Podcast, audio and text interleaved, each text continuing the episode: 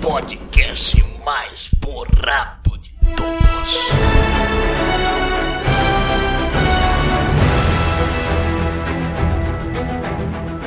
Eu sou o Daniel e a que mexe você serve? Jesus? Eu sou o Raul Martins e. Poeira! Poeira! Eu sou Alexandre Araújo e até a capa do Doutor Estranho tem tempo de tela, meu Deus! Alguém teve um puta orgasmo aí no cinema. As falar. pessoas elas estão realmente fora de controle, né, cara? O filme realmente.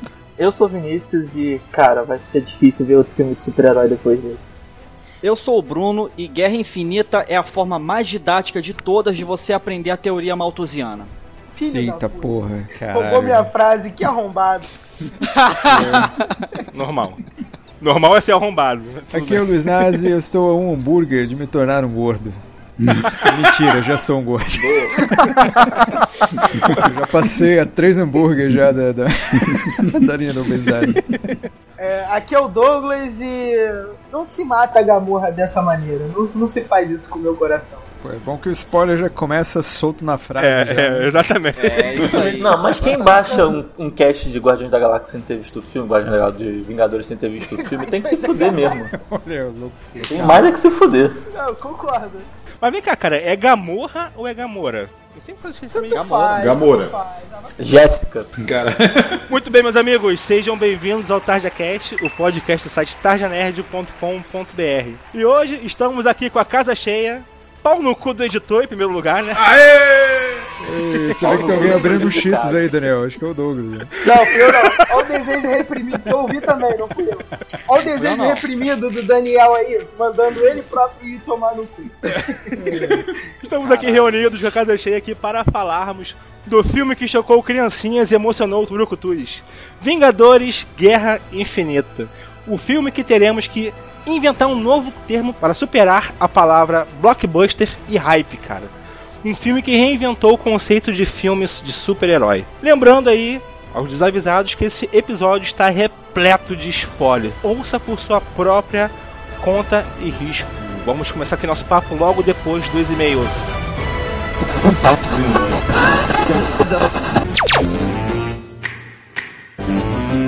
TarjaCast.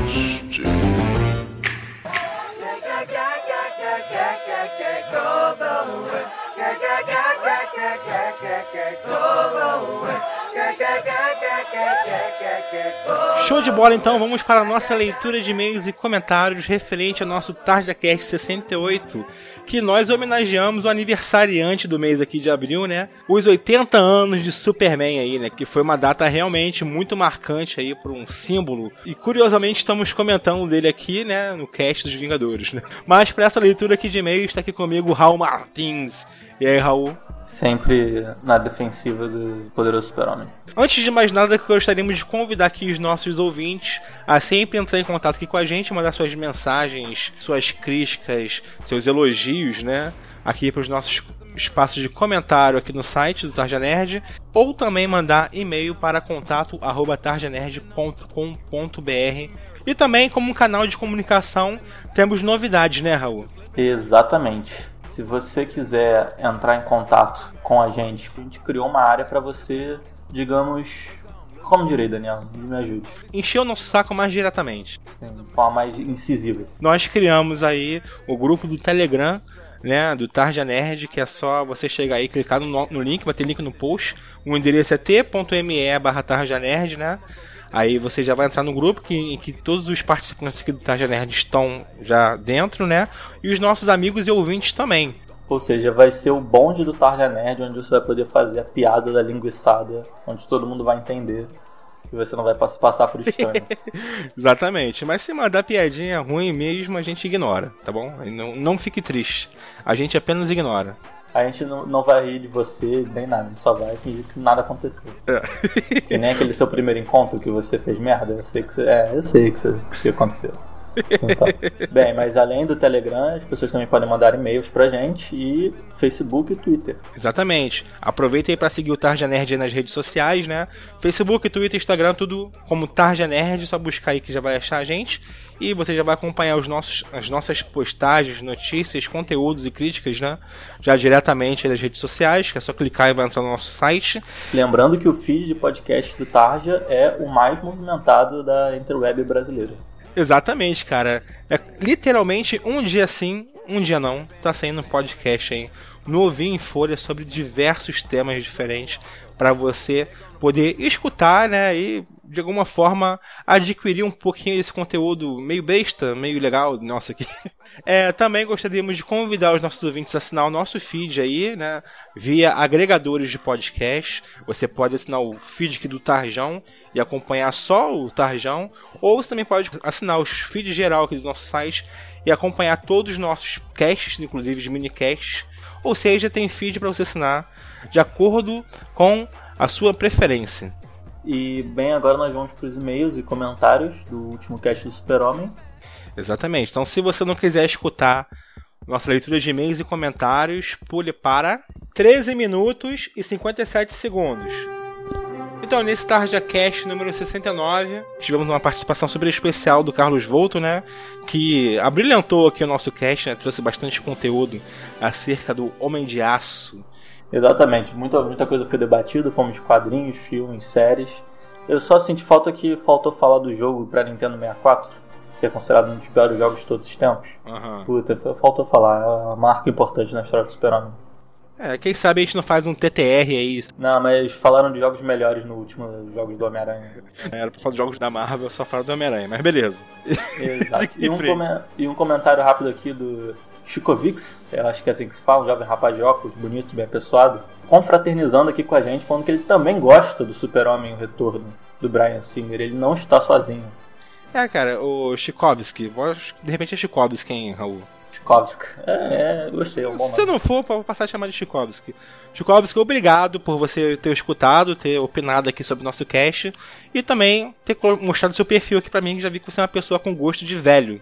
Né? Porque pra gostar do Retorno do Superman, só tendo gosto de velho mesmo. Cara, né? quem gosta desse filme, Super-Homem Retorno, gosta do Super-Homem como Deus manda, Ah, como está na Bíblia. Nada disso, nada disso. Aquele cara não me convenceu até hoje. Tanto é que aquilo ali afundou a carreira dele pra sempre, né? Sabe quem você seria, Daniel? Você seria aqueles caras que nas histórias do Super-Homem ficam, não, ele é uma ameaça, não sei o que, que ficam lá do Lex Luthor, você seria esse cara. Ah, não, tá bom. Cara, se o Lex Luthor não for o Kevin Space, aí não vou querer. Mas se for o Jesse Eisenberg ou então o Gene Hackman, não tem problema. Ou seja, você tá ligado que o Lex Luthor é tipo o Dória dos quadrinhos, né? Lex Luthor vai ser prefeito de São Paulo, aí vai montar uma Luthor Enterprise. Ah, mas o, o Lex Luthor já foi presidente dos Estados Unidos. Cara, isso aí é o futuro do mundo, cara. Isso aí é a evolução natural do universo, é isso acontecer. Tem mais, Daniel? Então, é, chegou mais um comentário aqui também do nosso querido Azebets, né? Que já descobriu a verdadeira identidade dele. Caraca, você descobriu, é Israel. É, pois é. Ele disse aqui pra gente: Olá, boa tarde. Obrigado pelo podcast. Vocês foram muito felizes em convidar o Carlos Volto para ele. Considerei extremamente interessante ele levantando os fatores que levaram o Superman O Retorno não funcionar comercialmente. Esse é o diferencial de Homem de Aço ser a representação de um Superman mais humanizado, num aprendizado para ser um herói melhor, e todo o retrocesso de aprendizado que o personagem teve em Batman vs Superman, e as consequências de não termos um filme para um desenvolvimento melhor do Superman barra Clark Kent como uma continuação do Homem de Aço. E sim um filme com encontro barra confronto com Batman, a apresentação da Mulher Maravilha, a origem da Liga da Justiça. Ótima metáfora foi feita. Três filmes que foram exprimidos em um só. Teve essa conclusão, né, depois. E ainda mais agora, depois de ver Vingadores, né, fica mais bizarro ainda, né? Essa situação que se criou com Batman vs Superman, né? Querendo a DC e a Warner querendo criar um grande atalho para um universo compartilhado, botando um filme aí, né? Que seria, digamos que uma sequência simples do Homem de Aço, né? Como uma introdução ao Batman novo desse universo, introdução da Mulher Maravilha, de todo mundo, né? Apocalipse, morte do Superman. Cara, foi realmente uma enfiada de pés pelas mãos. Exatamente, mas ele continua. E ficou engraçado o hate com Smallville. ainda mais levando em consideração que no lugar teríamos um seriado chamado Bruce Wayne, Legends of the Dark Knight, que mostraria o treinamento de Bruce Wayne para se tornar o Batman, que foi engavetado devido aos altos custos com locação. Afinal, a cada semana o episódio se passaria em um país diferente para justificar o treinamento de Bruce Wayne em diversos países para obter as habilidades necessárias para combater o crime. Mesmo filmando no Canadá, que costuma ser mais barato, os custos de locação externas eram muito grandes, além da indecisão da Warner do que fazer com Batman nos cinemas no início dos anos 2000.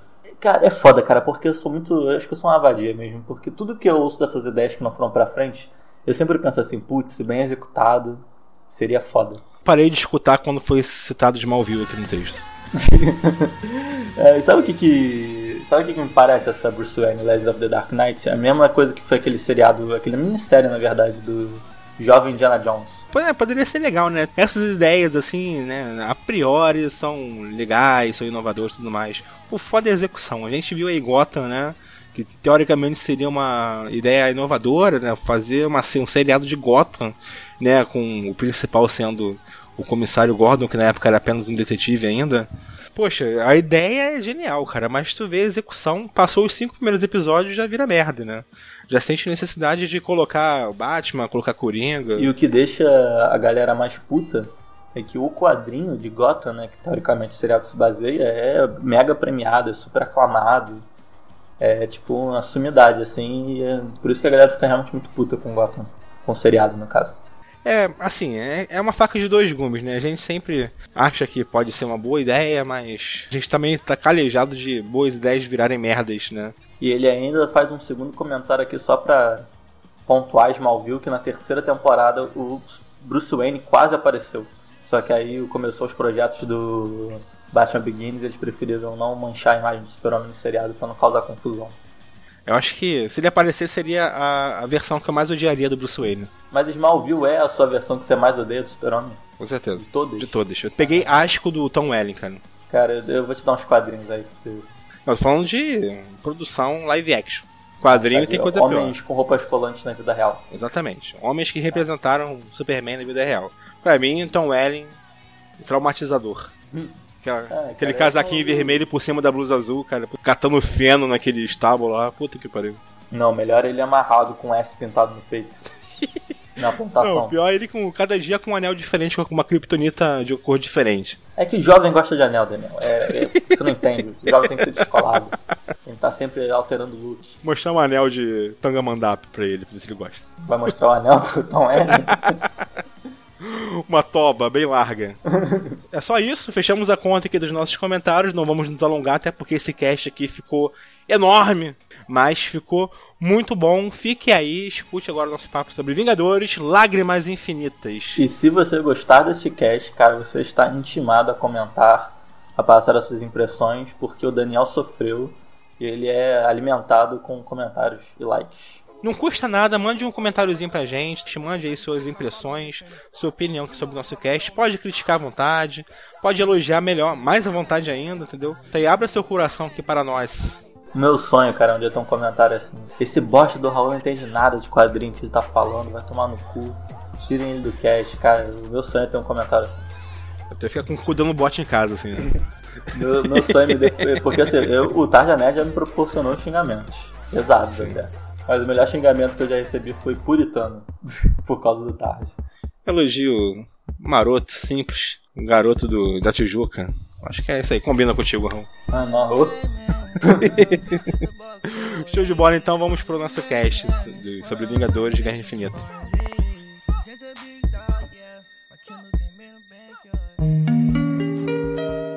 Este episódio contém spoilers. Spoilers. Spoilers. Spoilers por sua própria conta e risco.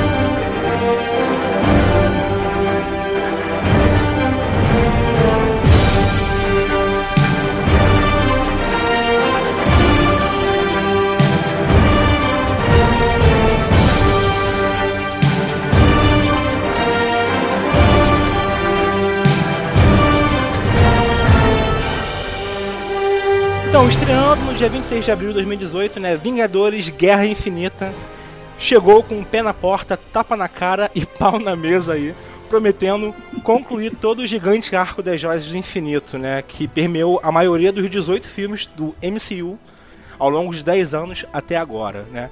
Reunindo mais de 30 personagens aí numa proposta quase que impossível.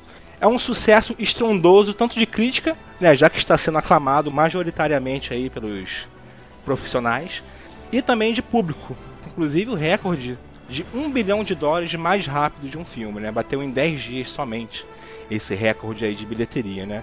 Meus amigos, né? Um filme que deu um, um tapa na cara para quem reclamava no tom de comédia infantil da Marvel, né? Mas também deu um soco no estômago em quem defendia tal estilo, né? Ou seja, todo mundo saiu impactado depois desse filme. Enfim, o que vocês acharam aí do, de Vingadores de Guerra Infinita? Não, achei foda. Primeiro de tudo, o filme é fantástico.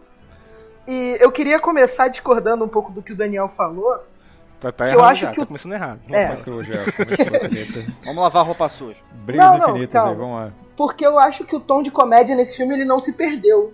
Apesar dele ser um filme bastante sério, bastante pautado no, numa, numa tensão maior do que nos os outros filmes da Marvel de um modo geral, ele também é um filme com bastante comédia. As interações entre os, os heróis elas são feitas na base da comédia. né, na maior parte do tempo, Não, principalmente os heróis que não se conheciam. É assim, eu não tô dizendo que não tenha comédia no filme, eu tô dizendo que o tom não é um Thor 3, né? É um Não, filme aí não. que Pra quem defendia aí o espírito de Thor 3, dizendo que ah, tem que ser filme de herói, tem que ser assim, também toma um soco na cara também, né? Com esse filme. É. Não, é Ah, porque tá assim, Daniel, eu acho que teve um momento ali em que não coube mais piadinha, sabe? Porque a situação tava tensa, o pessoal tava com o cu dando bote ali, tipo, caraca, a gente vai morrer. Chegou uma hora ali que não tinha como fazer piada, cara, sabe? Você vê que começou a piadinha ali do hambúrguer ali, até que umas coisas bem engraçadinhas, mas no final do filme, cara, o nego tava chorando ali, com medo, desesperado. Ele vai até um certo ponto fazendo piada, depois ele diminui drasticamente, né? Começa realmente a parte dramática, né? Cê- não sei se você repara na sessão de vocês, mas assim, a galera fica muito em silêncio, cara, durante o filme. Que a tensão começa Ah, a tomar quem dera, conta. cara, porque na minha sessão chegou a ter porradaria porque a galera não calava a boca. Porradaria genuína. É mesmo, cara? Caralho. Você tava no meio, Raul? Você Teve soco na cara, maluco. Soco na cara. Eu gosto de, gosto de sessão Que cinema gente? assim. Eu só vou quando tem isso, né? Na verdade. É, eu só vou quando é assim, mas se for pra. Não, mano, aí o, o Vinícius, cara, totalmente pit boy, tirou a camisa, partiu pra cima do cara. Não, solta o meu velho. Vinícius com seus trapézios musculosos. Eu também concordo com o Douglas que assim, é, o filme manteve em- em- até determinado ponto, né, esse tom da comédia, principalmente na parte, por exemplo, quando o Thor encontra os Guardiões da Galáxia. Tá, beleza, Guardiões da Galáxia é galhofa mesmo, mas cara, tinha hora que o pessoal tava rindo escaralhadamente e eu tava lá assim olhando, porra, tá, vai ser meio que mais do mesmo da Marvel, apesar do pessoal ter falado tudo isso, mas eu me surpreendi eu, é, eu tive a minha, a minha expectativa frustrada e eu gostei disso. A parte quando o filme começa a ficar dramática, cara, é, não tinha trilha sonora mais de tão impactante que foi. Era só as cenas por si, se a gente observar. E, e- e, assim, ficou um silêncio mortal na sala de cinema, ao contrário do que aconteceu com o Raul, né? Então, realmente, muita gente saiu, de certo modo, frustrada porque não teve a expectativa atendida, né? De, ah, tem ali um vilão, os heróis se uniram, venceram o vilão, beleza. Eu me surpreendi e positivamente porque eu tive essa experiência frustrada. É, eu acho que a experiência frustrada que você está se referindo aí é uma coisa positiva pra todos nós aqui, né? Isso. Porque fugiu bastante dos moldes, né? A gente sempre reclamava que, pô, a única pessoa que morreu no universo da Marvel foi o Mercúrio, que nem que se importou, e a, a formiguinha lá do, do Homem-Formiga, que é o Anthony, né? Que aí todo mundo chorou, na verdade, do Homem-Formiguinha. Mas nesse filme tu Não, tu- e a mulher que o Capitão América dava uns pega. Ah, mas É, aí morreu de velhice. Isso, isso. A gente Carter. A gente Cara, trata- quem morre de velhice em filme, o filme não matou, entendeu? Vamos chegar a essa conclusão aqui. Ah, o filme, morreu a de velhice. filme. É, a entidade filme. Caralho, Daniel. A idade Não chegou matou. antes. Mas assim, o que, que vocês acharam do filme? Vocês estão discordando aqui de comédia, não sei o quê, mas, cara, esse filme é isso tudo mesmo que estão falando? Não, ele é um pouco mais do que o que estão falando. Eu acho assim que esse filme, todo o anúncio dele, toda a mídia dele foi falando, olha, é um filme de fechamento, praticamente a parte 1, né, do, do nosso episódio final, que vai ter uma parte 2 e tal. Mas assim, ele começou e acabou, cara, num ritmo assim muito só porrada, gente. Já para começar, já a questão lá na, na nave, poxa, dos argagianos, já bicho pegando. E foi acontecendo cada variação e as camadas do Thanos que foram sendo criadas ali, mostradas, né, na verdade, foram construindo um filme de vilão. Que eu acho que assim, o pessoal civil, que não está acostumado, é, de repente pode não se surpreender, mas a gente que não está, de repente, é, a Marvel não estava caprichando tanto nos vilões, né? E ver um vilão tão bem construído, com tantas é, nuances, com tantas coisas assim novas, né, pra gente, poxa, foi um filme que ao final não tem happy end. Tu fica assim, poxa, desconcertado. Não sei é vocês, verdade. mas eu, caramba, tu fica assim, caramba, e agora? Né? Depois, quando a gente pensa e vê, não, ah, pô, aquela franquia acabou de ser lançada, o cara não vai morrer e tal, é outra coisa, mas o impacto da primeira vez que você vê é muito interessante, porque você fica hum, desconcertado. Tu fica assim, caraca, e agora? Se a gente fudeu? ficou desconcertado, eu olhei pro lado e vi aqueles pré-adolescentes indo ver esse filme com uma expectativa completamente diferente, sabe? Saindo chocado do cinema, cara, chorando chocado, não acreditando é, que tava Homem-Aranha morreu! É, e assim, tem umas cenas que são muito pesadas, né? Tipo a cena do Homem-Aranha morrendo. Pô, a morte do Loki. É, cara. a morte do Loki, a morte, a morte da Gamora. Logo na primeira cena. os olhos esbugalhados, maluco. Pô, sinistro aquilo. Eu, eu até queria abrir assim um, um debate aqui. Eu tava até comentando isso com a Ale hoje no trabalho. Esse filme do Guerra Infinita é a jornada do vilão. Sendo que é o seguinte, é, a gente já teve filmes anteriores, um filme anterior sobre a jornada do vilão que foi péssimo, né? Que foi o prequel de Guerra nas Estrelas, né? Para contar como que o Anakin se transformou no Darth Vader. Nossa, como, esse... como, que foi, como que a gente foi parar nesse nível é. de, de conversa Não, é, é, porque, assim, é, é... Star Wars. Vai lá, Brunão, eu confio em você. Não, é Porra. assim, é, é, é, o prequel foi uma, uma, uma, construção do vilão, uma jornada do vilão, que assim, não funcionou pra gente, mas o, o Guerra Infinita foi tão bem construído, é, o vilão toma um, um, contorno carismático. Mas olha só, é, a jornada do vilão, concordo que esse filme é focado no Thanos, mas o Thanos está sendo construído aí desde os primeiros Vingadores, cara. Também acho. Exato. Exato. Não, sim, mas é a primeira vez que a gente vê ele assim, full, sabe? É a primeira vez que você vê ele falando, conversando. Você vê ele humanizado, né? Não, sim. Sim, cara, não sei, não sei uhum. vocês. Eu, eu fui porque eu queria ver, eu falei, caralho, tem 10 anos essa porra, eu quero ver como que esses caras vão amarrar esses 10 anos e não, não vai dar certo, vai ficar uma meia boca. Eu, sinceramente, eu achei que o hype não...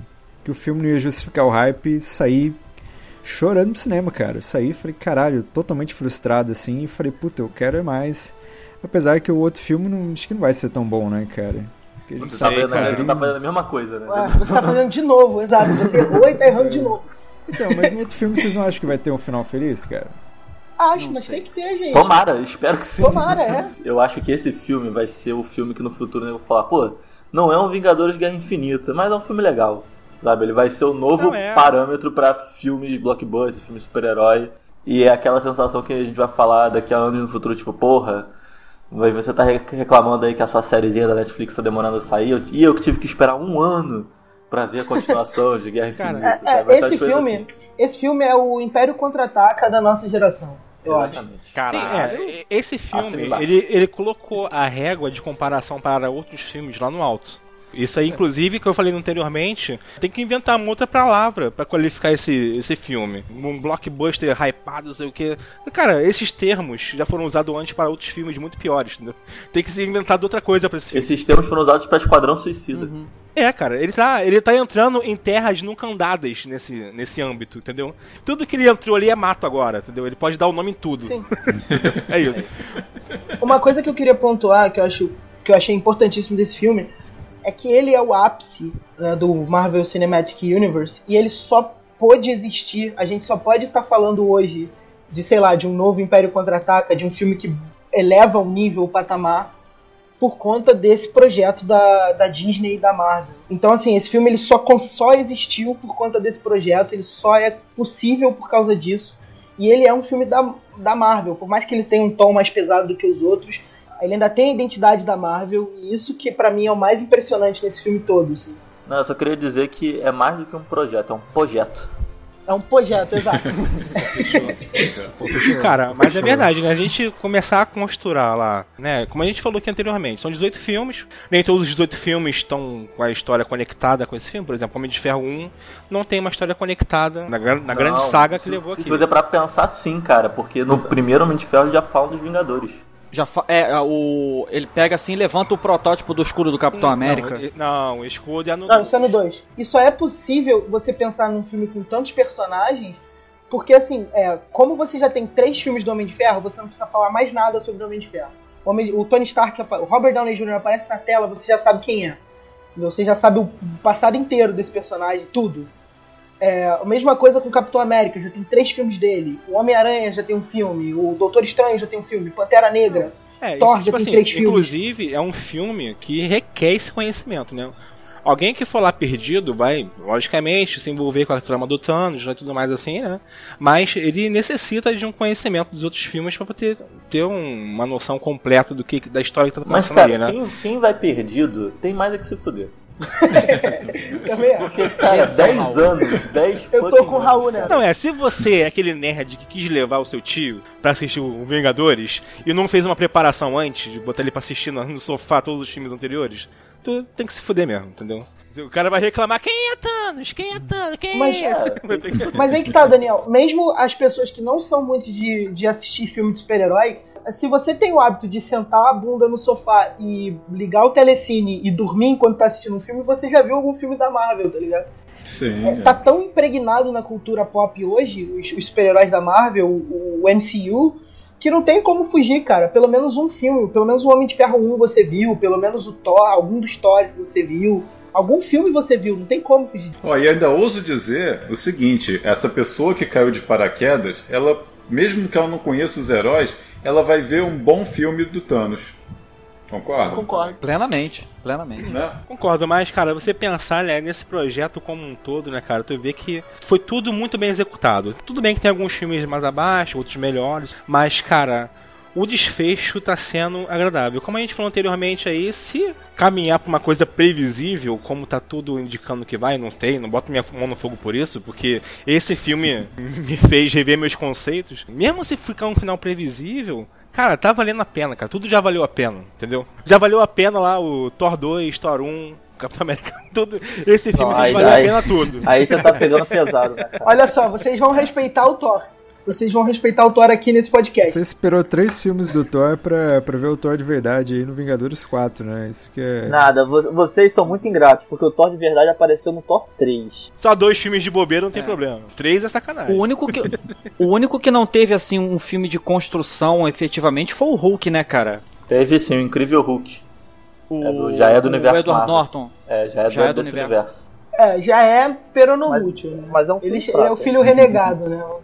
Eu, eu achei bacana porque assim, o, a Marvel foi usando é, os filmes para testar né, um personagem aqui, pô, vamos ver se ele funciona, vamos ver como é que ele pode ficar. Que foi o caso, por exemplo, do Pantera Negra, né? De colocar ele no, no Guerra Civil, botar ele ali pra ver como é que ele poderia funcionar, como é que o público iria recepcionar. A recepção dele foi ótima, a tal ponto que o filme do Pantera Negra foi um dos, um dos maiores sucessos, né?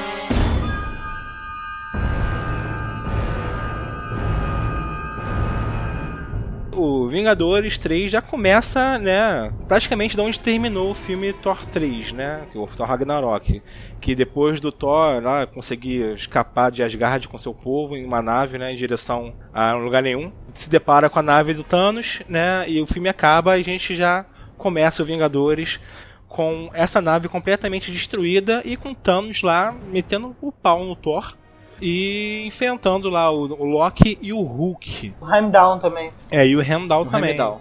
O Heimdall já tava estirado no chão já, o coitado Ele começou já cagado no chão. E o Thor também, né? O Thor, o Thor também. Cara, já tá... foi que legal que o, o filme do, do Thor aí, o Ragnarok terminou tão felizinho, né? Terminou num hype tão alegrinho. E você começa Vingadores 3 já com toda aquela alegria já desfacelada, né? Eu Cara, nenhuma boa muito- ação vem sem punição, cara. Isso aí é constatação. Então, aí você vê uma. Acho que foi uma mensagem mesmo já, né, dos produtores, né? Tipo, pô, tá vendo toda aquela expectativa lá, ó. Se fudeu, porque é isso aqui, o Thor humilhado, o Randall já cagado no chão, o Hulk tomando uma sova, né, cara? Aquilo foi uma Caraca. surra de pau mole, cara. Aí a gente já puta, aí vê como que o Thanos é forte, ele mesmo sem usar as joias, dá um- uma sova aí no Hulk, cara. E logo de cara nós já vemos pra que que esse filme veio, cara. Porque ele tem aquele diálogo lá com o Todd, o Loki pra salvar a vida do, do irmão. Dá lá, né? O Tesseract pra ele. E tenta fazer uma gracinha lá, cara. E quando o Thanos começa a enforcar o Loki e eu vejo que ele não vai começar a desaparecer, porque eu sempre espero um truque do Loki e vejo que não vai acontecer nada, caralho, cara, que impacto já logo no começo do filme. Ele já mostrou logo ali que ele é um cara super perigoso, assim, que ele é capaz de matar qualquer um ali.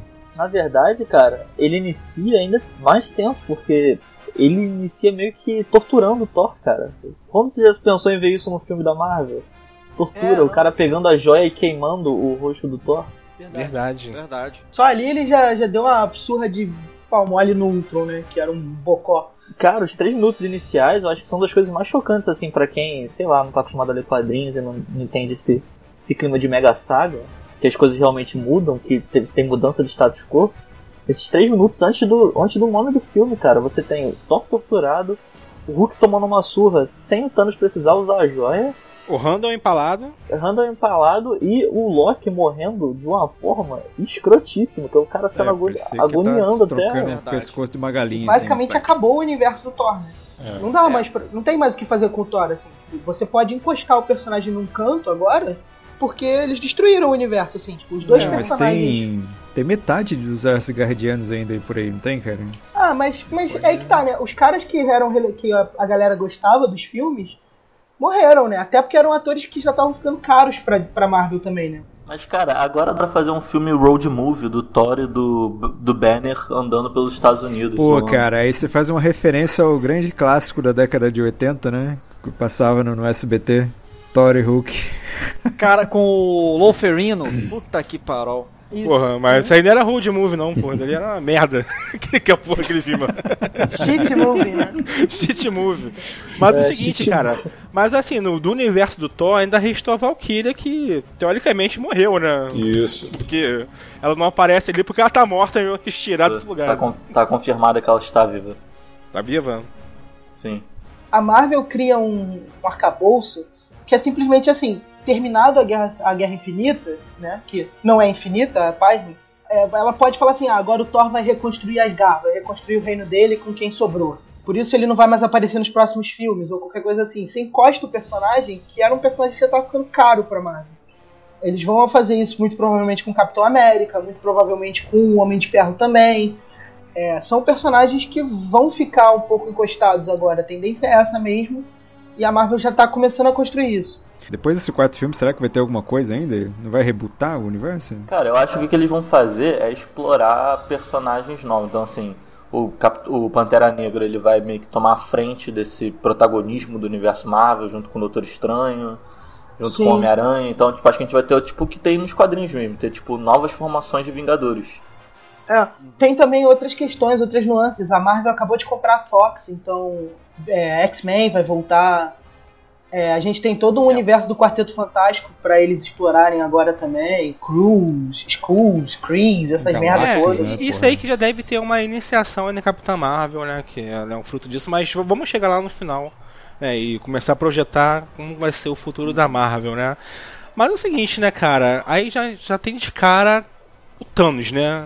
Como ele é poderoso. O cara aí já possuindo duas joias e mesmo sem usar as joias já meteu um pau no Hulk, fez o Thor de gato e sapato, né, cara? E tá aí, correndo atrás das outras joias, né? Para fazer seu. para tornar realidade o seu objetivo.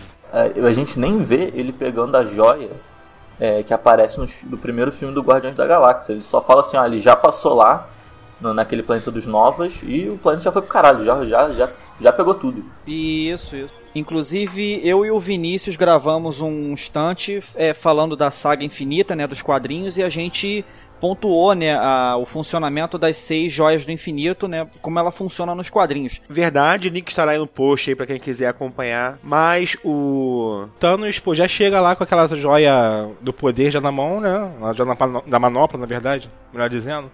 É, já, quem já acompanha aqui os filmes já sabe que ele já destruiu aquele planetinha lá, Sandar, né? Xandar. Né? E ah, tanto sei... faz também, né? Tanto faz, né? É. Não precisa explicar todas essas coisas assim. Mas caralho, cara, ele já colocou aí, como a gente já falou anteriormente, o pau na mesa, já mostrou que veio pra abalar Bangu, né? E trazer o caos pra todo o universo Marvel aí, cara. Aí, que vilão sinistro, cara. Foi legal, cara, também, é, o universo cinematográfico da Marvel ter dosado também a questão do, do poder, né, da manopla porque, cara, se fosse igual a revista, não tinha filme, né? A grande verdade é essa, né? É, repararam que para ele utilizar o poder dela, ele tinha que fechar a mão, como se fosse né, uma espécie de gatilho, coisa do tipo. Uhum.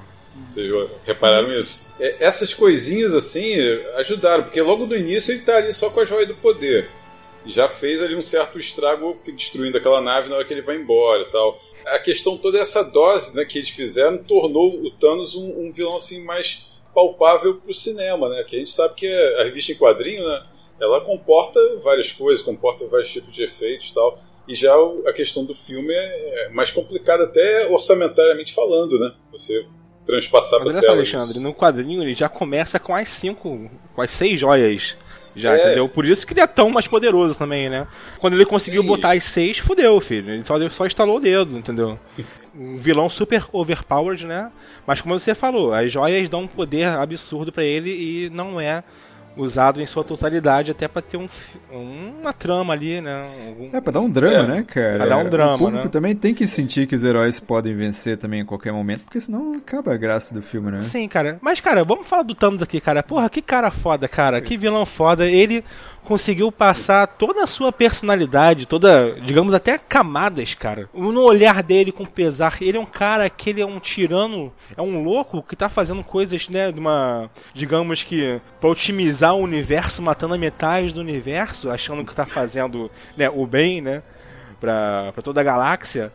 Mas caraca, é uma coisa idiota, retardado pensar nisso. Mas ele acha, ele acredita que está fazendo certo. E é uma jornada que ele teve perdas para poder concluir aquilo, cara. E você percebe isso em vários momentos. Tu vê que é ali que ele, porra, nutre um amor pela Gamora, que a gente vai chegar lá, que ele, pô, fala que não pode abrir mão do seu destino novamente. Já tem uma história aí anterior a ele, né? Uma, um passado aí que de repente pode até explorar no próximo filme dos Vingadores. Tu vê ali que ele fica com pesar com tudo que ele faz, né? Coloca como um objetivo realmente. Ele não é tipo um vilão gratuito, né? Porque eu, eu pelo menos tinha uma impressão é. do Thanos, né? Quando ele aparecia segurando a manopla assim, que eu falei, ah, ele vai descer para dar porrada porque ele é mal e ponto final. Mas não, né? A gente consegue criar uma empatia com ele, porque na cabeça dele ele é um herói de fato, na cabeça dele ele tá fazendo certo, né? Ele, tá, ele está se tornando Marte, né? Dentro da cabeça dele, ele tá sacrificando tudo em nome do bem do universo. Então acho que isso que tornou ele muito mais colorido, né? Não aquele vilão preto e branco clássico, é, sabe? Uma coisa que se reclamava muito, né, a gente até pontuou isso em, algum, em alguns casts anteriores, é que os vilões serviam para catalisar o herói, né? Serviam para ajudar a construir o herói, né? E, e o Thanos, é, ele foi sendo construído ao longo do filme e realmente, né, as várias camadas do Thanos é que fizeram toda a diferença, né? Você vê ele primeiro porradeiro, pô, batendo de frente com o Hulk, dando uma surra no Hulk, então, pô, você vê assim, cara, ele é malvado pra caralho mesmo. Tá aí pra baixar a porrada. Eu inicialmente pensei o mesmo que o Nazi, né? Aí depois você vê lá ele com aquele tom paternal com a Gamora. E aí você começa a ver assim que tem uma motivação a mais ali na, na, naquilo, né? Que ele tá fazendo. E quando ele é, é, realmente sofre pela, por ter que sacrificar a, Gam a Gamora, que é uma, uma pessoa que ele amava, aí, pô, aí você meio que se compadece mesmo do, do, do vilão. E, pô, é, assim, essas várias camadas dele é que realmente é, é, fazem do, do, personagem aquilo que ele é, né? Muito mais para além da, das joias do infinito e do que, que tipo de poder ele pode usar etc. É, é, é a, a psique do vilão é que, porra, realmente pega o, conquista o espectador. Chega a ser fascinante, cara, ele ali, entendeu? Próprios efeitos especiais para poder fazer um, um, vilão uma escala bem maior do que os humanos em volta dele, né, cara? Foi super bem feito, assim. E a captura de, de imagem, né? Tu vê ali a interpretação lá do. Josh Brolin. Do Josh Brolin ali no, no Thanos, cara. É, ficou, ficou muito foda assim, cara. Agora, vamos discutir um pouquinho dessa motivação, né, cara? Matar metade do universo para trazer o balanceamento, né? É um pensamento que pode até ficar correto por um tempo, até novamente o universo lotar de gente, né? Mas essa é a ideia dele, né? Aí vai ficar instalando é o dedo dele. de 5 em 5 bilhões de anos. É, mas, mas, esse, mas, esse, pensamento, gente, ele é, ele é, maluco. Não tem como você equilibrar um é, universo sim. matando metade dele, sabe? Não, é uma coisa que você quer pacificar a Síria metendo bomba na cabeça do civil, sabe? É, é Exato. Tu vê que é um pensamento bem recorrente, né? É, na verdade. É bem atual, né?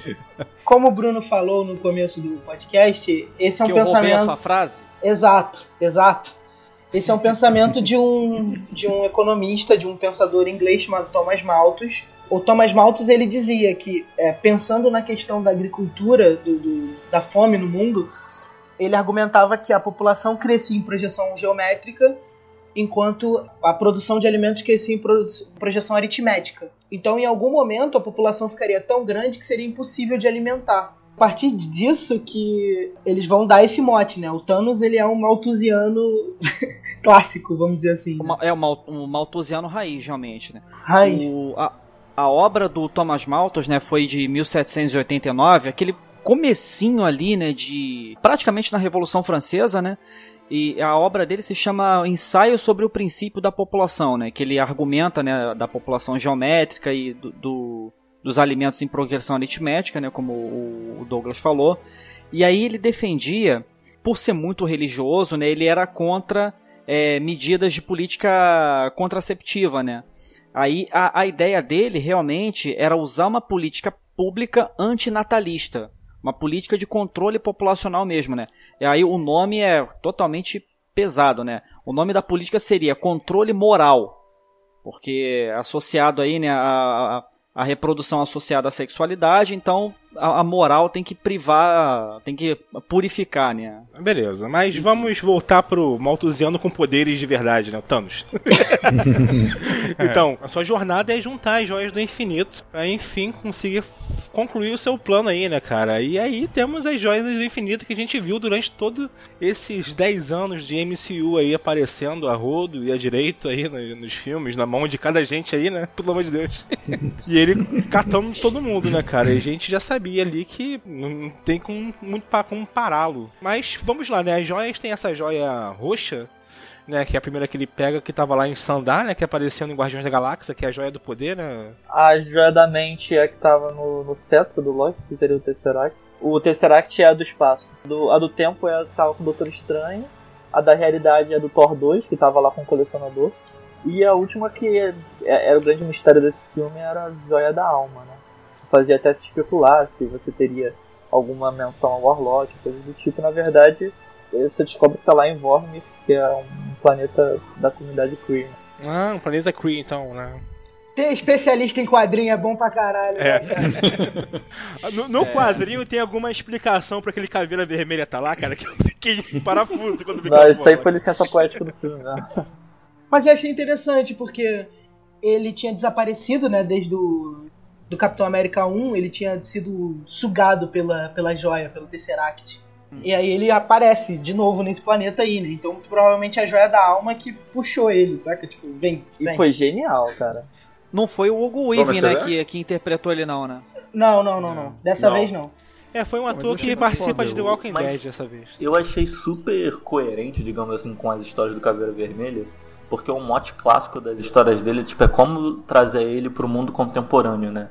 Então ele sempre tem um clone, ele sempre viaja entre uma dimensão e outra, para sempre ter o Caveira Vermelha como grande vilão e não precisar mais estar atrelado à Segunda Guerra Mundial. E cara, eu achei isso ótimo, porque poderia gerar um filme do Capitão América, talvez nem com Steve Rogers, um filme bem mais. É... não vou dizer galhofa, assim, mas um filme bem mais louco, viajado, menos espiando, sei lá, o Caveira Vermelha invadindo a Terra, sei lá, vindo da dimensão X. Uma coisa assim, bem quadrinhos clássicos, assim, poderia gerar as coisas legais. De uma dimensão política do, do Caveira Vermelha, assim, né? Segunda Guerra, essas coisas assim, nazismo, tomar uma, uma proporção assim mais mística, né? Você ficaria bacana Cara, mesmo. é engraçado que ele fala ali que ele, por desejar tanto ter a joia do, do poder, né, do infinito lá, ele foi condenado a viver eternamente, guiando outras pessoas a portarem, né, a joia da alma lá, né, cara. Que ele jamais poderá Uma joia ter. que ele jamais poderá ter. Cara, que condenação boa, né, pra cabelo vermelho. Devia ser um pouquinho pior pra ele, mas tá bom pra ele, filho da puta. Nazista. Nazista, né? Sofreu um pouco até. eu. É, cara, tem aí as cinco joias realmente aparecem durante esse filme. Eu tava até achando que fosse guardar alguma joia pro filme que vem, né? Sei lá, eu tava achando que o ápice dessa jornada de pegar as cinco joias e enfrentar os, os heróis seria no próximo filme, né? Que é o Vingadores 4, que ainda não tem título, que vai sair ano que vem, 2019. Mas ah, me surpreendeu, assim, quando ele cons- conseguiu pegar essa joia da alma lá, sendo guiado pela Gamora, né, cara? Tem um- um leve background da Gamora, né? Tudo mais, assim, a relação dela com Thanos durante o filme. Que é bem foda, na verdade. É- Essa é uma cena que você tem que aplaudir, cara. Que porra. Pô, foda Ali mesmo. você esquece que é filme de herói, você pensa assim, cara, os caras estão fazendo tipo arte aqui. Porque é Não, aquele é, um- sensacional é um a drama, cena é da- um drama do caralho, cara. Não, e a cena da Gamora morta também é uma cena pesadíssima. Então a Pesadíssima. É uma cena, ao mesmo tempo que ela tem um, um viés muito dramático, ela é seca também, ela é dura. Você vê, É. o, você vê o Thanos em lágrimas, cara. Arrastando a Gamora pra, pro precipício. Sinistro. E ela tem sangue verde, caraca. cara, que, que detalhista, cara. Reparando Pô, sangue, né? caralho. Mas é o seguinte, cara. O bom da gente gravar o podcast duas semanas depois é a gente pegar um pouquinho os debates, assim, né? Porra, pera aí. Um vilão desse que foi apresentado num filme, como fazer, né, esse cara realmente mostrar que ele ama a Gamora, né? Que é uma personagem que a gente via em outros filmes, né? Que sempre teve uma relação de ódio com, com Thanos e sua irmã também, a Nebula, né? E tipo assim, caralho, como é que, porra, vai mostrar que a coisa mais ama, que ele mais ama, né? No, no universo é aquela filha que quer matar ele, né? Assim, pode até parecer forçação, a gente falando assim secamente, mas quando o Thanos é apresentado pra gente, como a gente já falou aqui, daquelas várias camadas, né? Um cara ali que a gente vê que tem muita história antes desse filme, a gente entende que ele pode, de repente, amá-la. Tem aquela cena dele, dela pequenininha, ele tomando ela do planeta dela, né? Do massacre. E ele meio que. É, do massacre, e ele meio que dá uma protegida nela, assim, não, não, olhe pro lado agora, enquanto todo mundo tava morrendo, né? E pega ela pra viver ao lado dela. E dá, inclusive, aquela daga, né? Que é fenomenal o lance da daga também. Né, que dá Eu acho ele. também que eles conseguem, eles conseguem mostrar que a relação deles não é de, de, de ódio, que é uma relação que tem amor por ela. Quando ela acaba, teoricamente, matando ele, porque na verdade a gente descobre que a- ele tá usando a joia da realidade, a reação dela, com, sei lá, o fato de ter matado o próprio pai, você percebe que a relação deles não é uma relação comum. É uma relação que tem amor, que tem muitas camadas, entendeu? Então eles conseguem ir evoluindo essa relação deles já começando ali. Verdade. Eu acho uma relação meio doentia, assim. Ah, É. já vi uma, alguma relação de quadrinho não seja doentia? cara? Não, não, mas nesse caso Porra. específico, eu acho doentia porque é assim, o que. O que fez ela nutrir o ódio que ela tinha tão grande por ele é o que faz ele, ele, ele amar ela, né? Que assim, ela, ela odeia ele e começa a treinar igual desesperada pra, pra ser forte o suficiente pra matar ele um dia, que não sei o que, e começa a fazer um milhão de coisas pra tentar atingir ele. E é, são essas coisas que fazem ele amar ela, sabe? Outro aspecto é que ela odeia ele muito, tanto, tanto, e, e ele continua amando, assim, tipo, é, eu achei, cara, eu achei muito bizarro essa relação da Gamora, da Gamora com o Thanos, assim, me chegou a me incomodar um pouco em alguns momentos, parecia uma relação meio abusiva pra caralho. Meio abusiva, lembrando que a Nebula perdia um pedaço do corpo toda vez que perdia na porrada com a outra. Não, se você vê, tipo, o quanto ele, ele amava ela de um jeito estranho, de um jeito louco, que ele, ele pegou um outro ser, ser vivo pra treinar ela, né? E, tipo, dane-se a, a Nebula, né? Ele tá cagando pra Nebula. É, então, a gente não pode esquecer que ele é um maluco do mal, filho da puta, né, cara? É. Ge- Genocida. Genocida. Exato. Tão louco, né? O próprio, apeli- o próprio título já diz. Ele tem esse que humanizado dele aí, mas ele é um grande filho da puta, sabe? Ele é um cara que quer matar a metade do universo, né? Ele, as camadas dele são justamente o conflito do, da vida dele contra essa vontade de matar a metade do universo.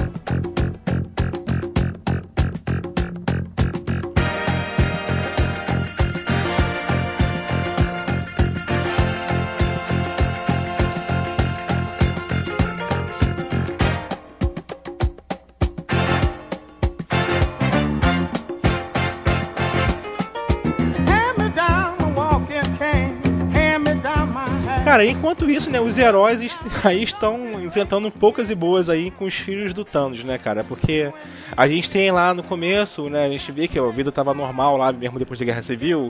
Alguns ainda estavam foragidos, outros estavam, né, em prisão domiciliar, como foi o caso do Homem-Formiga e o e o Gavião Arqueiro, Gavião. como a gente fica sabendo durante o filme. Mas assim, o mundo tava acontecendo de forma nat- natural, né, com o Tony Parker nossa, Tony Parker, mano. Com o Tony Stark. Tony Parker é foda, caralho. com, com o Tony Stark aí, preparando seu casamento aí com a Pepper, né? E o Homem-Aranha indo num passeio escolar, né, cara? Naquele ônibusinho dirigido pelo Stan Lee, né? E do nada chega aquela porra daquela nave gigantesca no meio de Nova York. Aí antes disso, né, o Banner chega lá no, no Doutor Estranho, conta, dá uma aquela sinopse lá pro Doutor Estranho, que também dá uma outra sinopse pro Tony Stark. Temos aí, né, o primeiro combate aí com os heróis.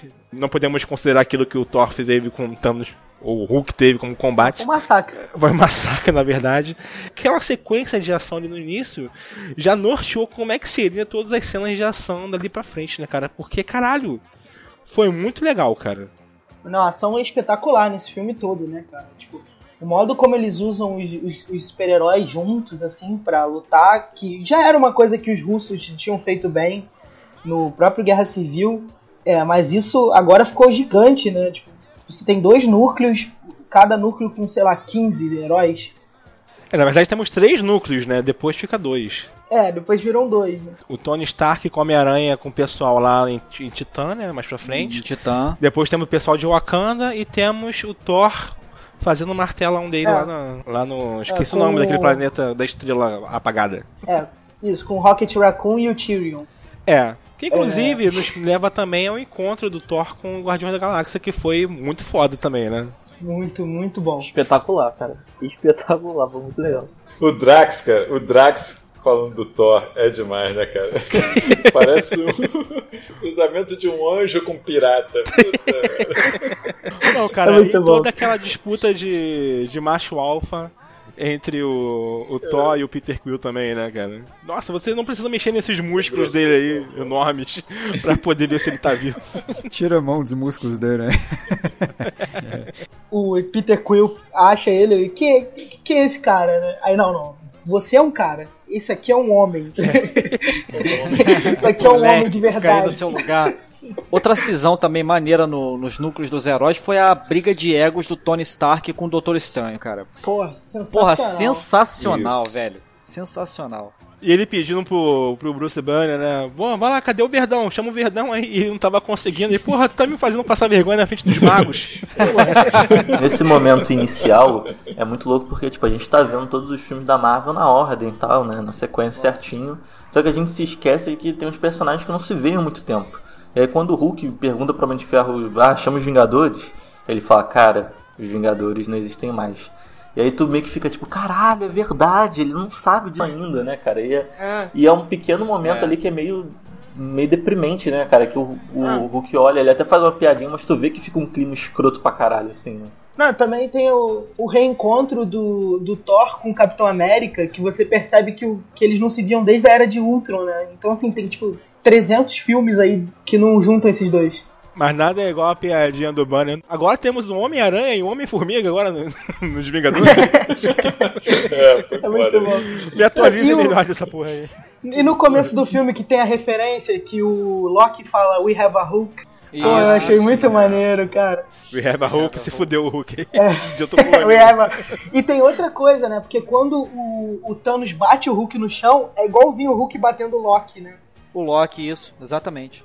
É, uma coisa que precisa ser dita é que, pelo menos pra mim, que o melhor personagem que a Marvel conseguiu fazer, pra mim, é, ao longo desses 10 anos de MCU, é o Tony Stark, cara. Eu não me canso desse personagem. Ele não tem tanto tempo de tela quanto em outros filmes, ele não é tão protagonista quanto ele era.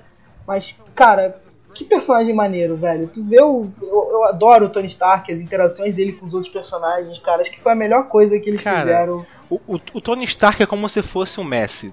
Talvez ele não ganhe o melhor do mundo desse ano, mas todo mundo sabe que ele é o melhor jogador do mundo, entendeu?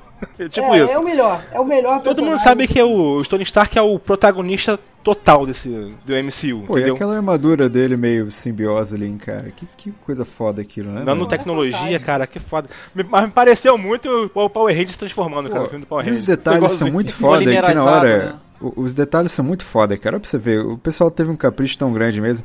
Porque quando a armadura dele tava destroçada, você via que, tipo, a simbiose, sei lá, os nano, né? Nanotecnologia, saía de uma parte do, do corpo que não precisava se proteger pra proteger um outro lado do Proteger corpo. o né? outro, Então, isso. puta, são detalhes muito fantásticos, sabe? É, e é fantástico como eles usam isso para cenas de batalha, né? Então o Thanos É. vem dar um soco, quebra o capacete, aí antes do Thanos voltar, ele já conserta o capacete, ele muda o, o formato da mão para dar um soco no Thanos, aí volta. Ele cara, usa acho- turbina pra poder impulsionar o soco. Porra, e, cara, foda. e é um personagem também que, que no decorrer dos filmes, a armadura ela sempre foi tomando uns upgrades assim bem sinistros, né? Eu chego a dizer que o, o- as armaduras de Tony Stark é, ajudam a construir a personalidade dele. Assim, E, e- e dessa vez acho que foi, ah, foi o, o ápice disso, né? A, a, a ideia de fazer uma nanotecnologia é realmente de criar essa relação simbiótica né, dele com a, com a armadura. E também o upgrade do Homem-Aranha, porra, foi muito foda, cara. Quando ele toma aquela porrada assim, que ele recua e aparecem a- a- a- as pernas de aranha, assim, porra, foi muito maneiro. Tem uma questão desse do Homem-Aranha aí que, tipo. Uma das coisas que eu realmente não consegui gostar, não consegui apreciar no Homem-Aranha Homecoming é esse, essa coisa meio anime do Homem-Aranha com o Homem de Ferro. Tipo, ah, senpai, deixa eu ser super-herói também. Sabe? Essa coisa muito, tipo, como se ele não tivesse quase que uma personalidade, assim, ou parece que ele não tem um senso heróico próprio, assim, né? Parece que ele é só um cara que quer impressionar o artista de rock fa- favorito dele, sabe? E, mas assim, e também tem muito disso nesse filme, mas tem um momento que eu achei legal, que eu espero que eles comecem a mirar mais pra esse lado, é que quando ele desobedece o Homem de Ferro, né, e ele fica puto, tipo, ah, você tem que voltar pra casa. Ele, cara, é, não tem como ser o amigão da vizinhança sem vizinhança. Que é tipo essa, essa ideia de, tipo, cara, do que, que adianta eu né, ficar pra trás pra ficar protegido se o- a Terra for pro caralho? Isso eu achei bem maneiro. Isso. Ele que traz praticamente a maioria das referências nerds desse filme, né, cara? Inclusive a forma que eles matam lá o Fausto de Ébano, que era um cara foda pra caralho. É. Se fosse no mano a mano ali, não ia. Acho que ia todo mundo perder, se fuder ali. Mas, cara, aquele lance, vocês viram o Aliens, o resgate, não sei o quê? É, o Alien Resgate que a Ripley abre a comporta e a rainha vai pro espaço, literalmente, né? Lula Molusco foi pro espaço. O engraçado é que ele fica flutuando no espaço com a mesma pose que o Alien faz no filme, cara. Vocês É exatamente isso. Isso, exatamente. Isso aí são minúcias, né, cara? Que é muito foda, né? Tu vê como é que eles se preocupam É. com essas coisinhas assim, né, cara? E muito foda, assim, né? E aí eles decidem ali, né? Aquela galera ali, Doutor Estranho, que tava praticamente aí entobado, digamos assim, pelo, pelo falso. aí todo mundo se reúne ali na nave, né? E vamos para a Titânia. Eu acho que foi a melhor escolha ali, né? Já que eles- já estão nos atacando, vamos surpreender e vamos partir pra ofensiva e atacar o planeta dele. Mas, cara, o que é curioso é, que- é que o, o Wong, né? Ele manda um. Ele vira pra galera e praticamente fala assim: ó, pau no cu dos prejudicados e vai embora, né, cara? E foda-se. Vai embora! Tem Caraca. coisa melhor pra fazer, tem um trabalho pra entregar amanhã do colégio, vou te voltar pra. Nessa cena que eles estão decidindo ir pra Titã, é o que tem um dos diálogos mais importantes do filme, cara, que é quando o Doutor Estranho ele, ele fala assim que de forma alguma ele trocaria a joia do tempo pela vida do Homem-Aranha e e do Tony Stark. Sim, E exatamente. lá na frente, isso é, é- Troca. na verdade é esse diálogo que vai dar o gancho pra ver como os heróis vão conseguir resolver isso tudo. Não, é esse diálogo que dá esperança pra gente, cara. Esse diálogo Isso. aí que dá. É, se Dá eles souberem fazer, e eu confio no- nos irmãos russos, isso pode ser muito foda no próximo filme. Porque parece, me parece quando o, o Doutor Estranho entrega a joia da, do tempo pro Thanos, parece que ele deu um all-in. A impressão que me dá é isso, assim, tipo, o único modo da gente ganhar a partir de agora é fazendo isso. É, tenho que criar esse momento, e um- algum personagem vai ter, que, vai ter que vencer essa disputa, saca? Até porque. Não, até porque um pouco antes ele tem aquele, aquela cena que ele vê milhões de probabilidades. 14 milhões e 5. Exato, e que só Caralho, uma a gente vence. Sim. Tem essa ligação, né? Daquele diálogo antigo dele de que ele de forma alguma entregaria a joia do tempo e que só tem uma realidade na qual eles vencem. Então você fala, pô, se ele chegou ao ponto de entregar a joia do tempo, então provavelmente deve ter alguma ligação. É. Tipo assim, é. ele, ele entregou a joia do tempo não se importando com a vida do Tony Stark, mas se importando com a realidade que pode dar certo. É, é isso. Só que esse que é o mais foda, porque o que, que ele fez? Ele viu assim, isso é fato. Ele viu o único cenário onde eles vencem possível. E ele percebeu que nesse cenário é, ele não vai estar inserido, porque ele morre. Né? Então é ele fez uma aposta. Então, assim, a partir desse momento, ele vai ter que confiar em alguém. Então eu acho que eu acho, a minha aposta é no Tony Stark, porque ele deixa o Tony Stark vivo. Então a minha aposta é que é, vai ter um personagem que vai ter uma importância extremamente significativa nessa aposta do do Doutor Estranho. Ele vai ter que fazer alguma escolha e essa escolha que vai definir a vitória dos Vingadores. A vitória e ele vai do... morrer. é, com certeza tem que ser o Tony Stark, né? Porque ele fala muito especificamente para poupar a vida do Tony Stark, né? É. é. é. bem capaz que nessa, nesse, nessa única possibilidade esteja inserido o Stark, né? Por isso que ele falou assim: ah, foda-se eu, já que ele tá nessa única possibilidade, vamos deixar ele aí, vamos ver. Inclusive, essa cena de Titã tem coisas aí que eu quero falar mais pra frente de um cara que tem a joia do tempo e não sabe usar, mas beleza. Depois a gente entra nessa questão. Mas pra gente chegar lá, a gente tem que falar primeiramente dos Guardiões da Galáxia que encontra o Thor, né, que a gente já falou aqui anteriormente. E eles se separam, vai um grupo com o Thor lá pra. Esqueci o nome daquela porra lá, gente. Não dá pra falar aquela, aquele nome não. Aquela estrela apagada lá, ah. das, das Forges. Alguém ah, sabe o nome? Forges. Ah, cara, isso, cara, isso, caralho, é foda, porque eu tenho às vezes a sensação de que as pessoas tinham que fazer um teste psicotécnico antes de ir pro, pro cinema. Porque assim, eu não sei se isso é no mundo inteiro, se isso é brasileiro, se isso é só na minha sala de cinema, mas cara, as pessoas não souberam lidar com a leve brincadeirinha de ter o Peter Dinklage como um gigante, né? E a, não conseguiu, a galera, minha voz ficou repetindo isso todas as vezes que ele apareceu, ficou, ah, é porque é, é, o cara se vê que ele tava emocionado, assim, sabe? Com a, piadinha. Então ele fala, esse cara é, é aquele anão. Aí ele tá gigante nesse filme. Cara, e toda vez que ele aparecia. O cara teve uma epifania com é. o Nossa. Não, mas olha só, aí o outro grupo foi lá com a, com a Gamora lá enfrentar o Thanos no colecionador e a Gamora foi levada embora, teve toda essa consequência que nós já falamos aqui, e o Peter Quill foi pro, em direção ao planeta do, do Thanos se vingar. Porra, eu achei meio forçado lá o Rocket abrir mão de tudo para ir atrás do Thor, assim. Um filme anterior do Guardiões da Galáxia, que eu revi recentemente na televisão aqui, terminou naquela união. Estamos realmente uma verdadeira família. Né? Meu pai não é minha família como os meus amigos. E chegar nesse filme, ele, porra, ah, Peter, vai você sozinho, vai pra morte, que eu vou aqui com o Thor. Vai ele e o, e o Thor e o, e o Groot lá Groot. pra essa pra essa estrela aí apagada. É, mas, mas ele foi lá por, por causa das armas, né? Quando falaram lá é, de, de tá. Forge, de então, armas, mas, ele cara, até, mas né? tipo assim, cara, Pô, a Gamora e o Peter Quill iriam atrás do Thanos, cara. Tipo assim. Então, mas assim, Daniel, ele foi desempenhar um papel também. Ele, tipo, ele não foi, tipo, fugiu, tipo, ah, caralho, foda-se vocês. Ele foi porque ele sabia que o Thor ia pegar lá o. o Sabe, cara, não sabia de nada, não, cara. Ele, ele, não sabia que ele não sabia qual era a função dele sabia, ali. Sabia, sabia sim. O cara, o Thor fala. Ele verbaliza. Na verdade, eles não sabiam que o Thanos já tava lá. Eles sabiam que ele iria para lá. Então, assim, não foi que ele mandou os caras enfrentar o Thanos. Pros Guardiões, eles chegariam antes, entendeu? O ideal seria eles chegarem antes. Só que não aconteceu, sabe? E eu, eu, também não enxerguei aqui essa, essa divisão deles como um racha na equipe. Foi meio que uma divisão de tarefas. Tipo, você é, esse cara pra trazer as armas também e a gente vai lá tentar pegar a joia. É que tudo eles falam meio gritando, meio brigando, aí talvez dê a impressão de que eles É família brasileira, achando. cara. O Guardiões da Galáxia é, é o Brasil exato. na Marvel. Exato, exatamente. o Rocket foi com o Thor também porque ele sabia que ali não tinha um Thanos, né?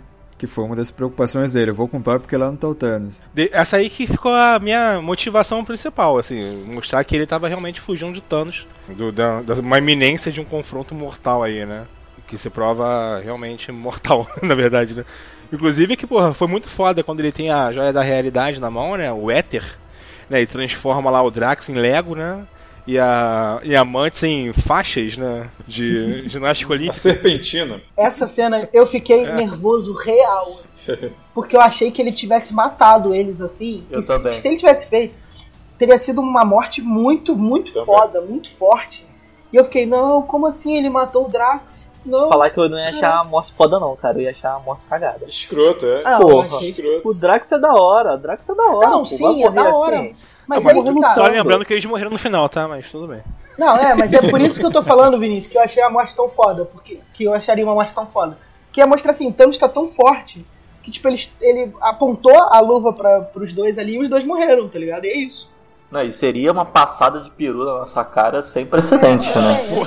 Peru com sebo ainda, cara. Que pariu. Ia ser nível Game of Thrones, cara. Ser, Cara, mas tipo, eu acho que se o filme fosse por esse caminho, logo assim, sei lá, metade do filme, mano, aí fudeu, é dedo no cu e gritaria, tá ligado? Não, mas assim, Porque, por porra, exemplo, O filme começou com a morte do uma Loki, crítica que sempre faziam a- a- aos filmes da Marvel é que assim, ah, você nunca sente a- o medo real pelos personagens porque você sabe que os personagens vão sempre continuar vivos.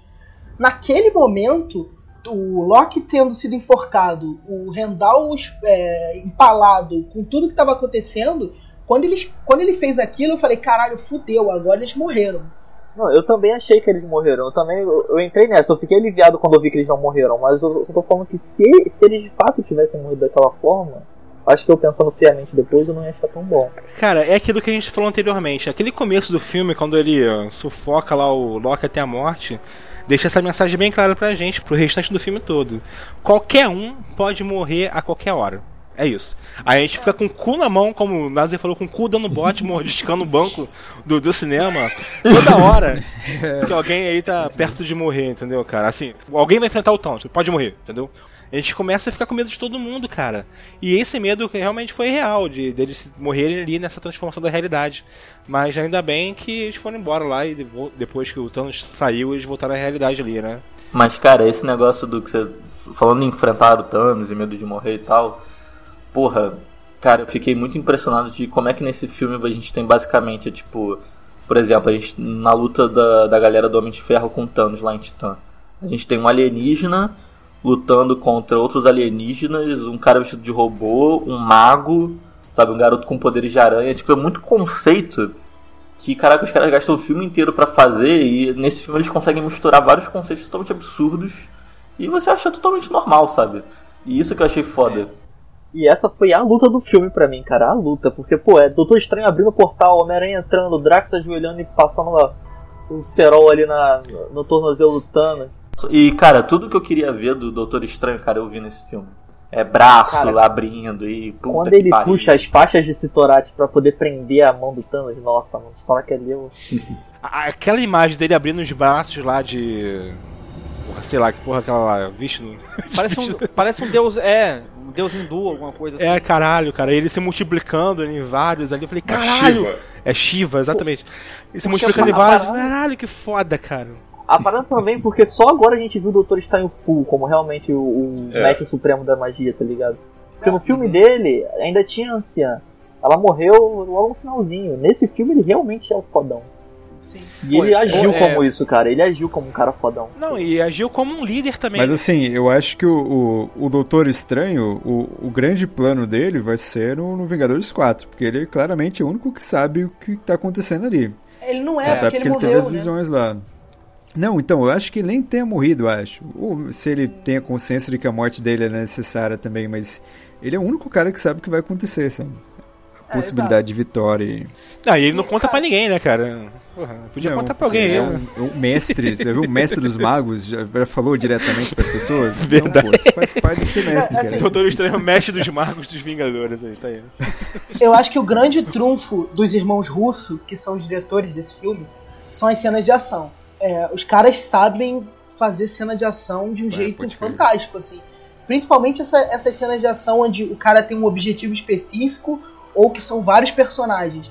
Então, por exemplo, nessa cena da Titã, eles têm que manter a mão do Thanos aberta. Porque se o Thanos fechar a mão, eles, eles não têm como competir, eles têm como atacar. Então vem é, Doutor Estranho usando as faixas, aí o Homem de Ferro joga uma maquininha, capa. prende, a capa fica em volta da luva, tipo. Ah, o Homem-Aranha taca a teia na mão dele pra não fechar. Isso, o Homem-Aranha vai tacando teia, vai prendendo ele. Cara, isso é fantástico. Os irmãos russos são fantásticos nessas cenas de ação. É, É, cara, porque você pra escrever conjunto. isso, cara, tu tem que dar espaço pra todo mundo numa uma cena de ação, né? Em que cada um vai participar de forma efetiva mostrando seus poderes, né? Até a Mantis tem relevância, É. né? Porque ela que vai lá subir em cima da cabeça do, do Thanos, né? Do Thanos, Ah. isso. E cara, esse negócio que o Daniel fala de que o filme tinha que ser redefinido, né? Tinha que ter um novo termo. Eu pensei nisso, cara, quando o Thanos literalmente joga uma lua. Tipo, cara, eu, eu falei, cara, eu não tô Essa, vendo essa isso, cena cara. é espetacular, cara. Cara, é por isso que eu tô vendo isso live action, tá ligado? Eu não consigo acreditar. É, é, um nível de grandiosidade em um, sei lá, de conceito de um ataque, né? O que, que é um ataque? É um plasma, é um, sei lá, um raio laser, é a Estrela da Morte soltando aquela porra lá, aquele raio verde lá no planeta. Caralho, mano. Ele trouxe cara, uma puxa. lua e trouxe pro planeta, cara, como ataque. Cara, isso foi muito foda, cara. E a cena é toda. Muito HQ. É muito HQ. Cara, muito e a HQ. cena toda é foda, porque você vê ali o Thanos, né? Isso já acontece depois que o plano dá errado. Né? E o Thanos tá irado. Tá irado depois desse momento. Ele, tipo assim, foi, ele quase foi subjugado ali. Daniel, ele tá mais do que irado, eu diria que ele tá pistola. Pistola, pistola. Nível Não. Douglas, full pistola. Ele tá pra meter o louco. Ele tá pra meter o louco. Ele tá parecendo comigo mesmo quando o Flamengo perde. Pô, cara, é. mas quando o Flamengo perde, você taca o teu controle do televisão no chão. Ele tacou uma lua na cabeça. Lua, mas é porque eu não, se me der a manopla, eu tá fudido, né? Tu tá o Marco Araújo ia ser Joga uma lua no, no Maracanã, né? Explode. Maracanã, tá ligado? Tem um problema muito grande nessa parte em que tá todo mundo ali segurando, puxando a manopla, né? Com o Thanos lá meio que paralisado pela Mantis, né, cara? Porque é o seguinte, cara. Pô, eles estão puxando ali com uma força absurda pra manopla sair e a manopla quase sai, né? O Thanos segura com o dedinho assim e impede que a manopla né, vai embora, que o Peter Quill caga a porra toda lá, dá um soco, tira a amante do lugar dela lá, porra. Não né? vamos criticar o homem apaixonado aqui. Tudo bem, não vamos Por criticar o homem apaixonado, mas tá eu vou bom. criticar uma pessoa aqui. Doutor Estranho, filho da puta, ele tem a porra de uma joia do tempo que já mostrou no, no filme passado que ele pode fazer loops temporais. Por que, que ele não fez a porra de um loop para segurar o Thanos naquele momento ali, cara? Então, mas é que é o seguinte: o Dormammu era um ser que estava além do tempo. O Thanos não, pô. Do... Não, Entendeu? cara, mas se desse errado ele voltava. Oh, o Thanos pegou a manopla novamente, volta no tempo. Caraca. O Thanos já tinha, o Thanos já tinha a joia da realidade, cara. Então ele é. poderia manipular a realidade da forma como ele quisesse. E a joia nem tava com o Doutor Estranho, né, na verdade. Ela tava Não, mas tipo, ele, ele, traz em um segundo na mão, cara. Ele traz em um segundo traz na mão dele.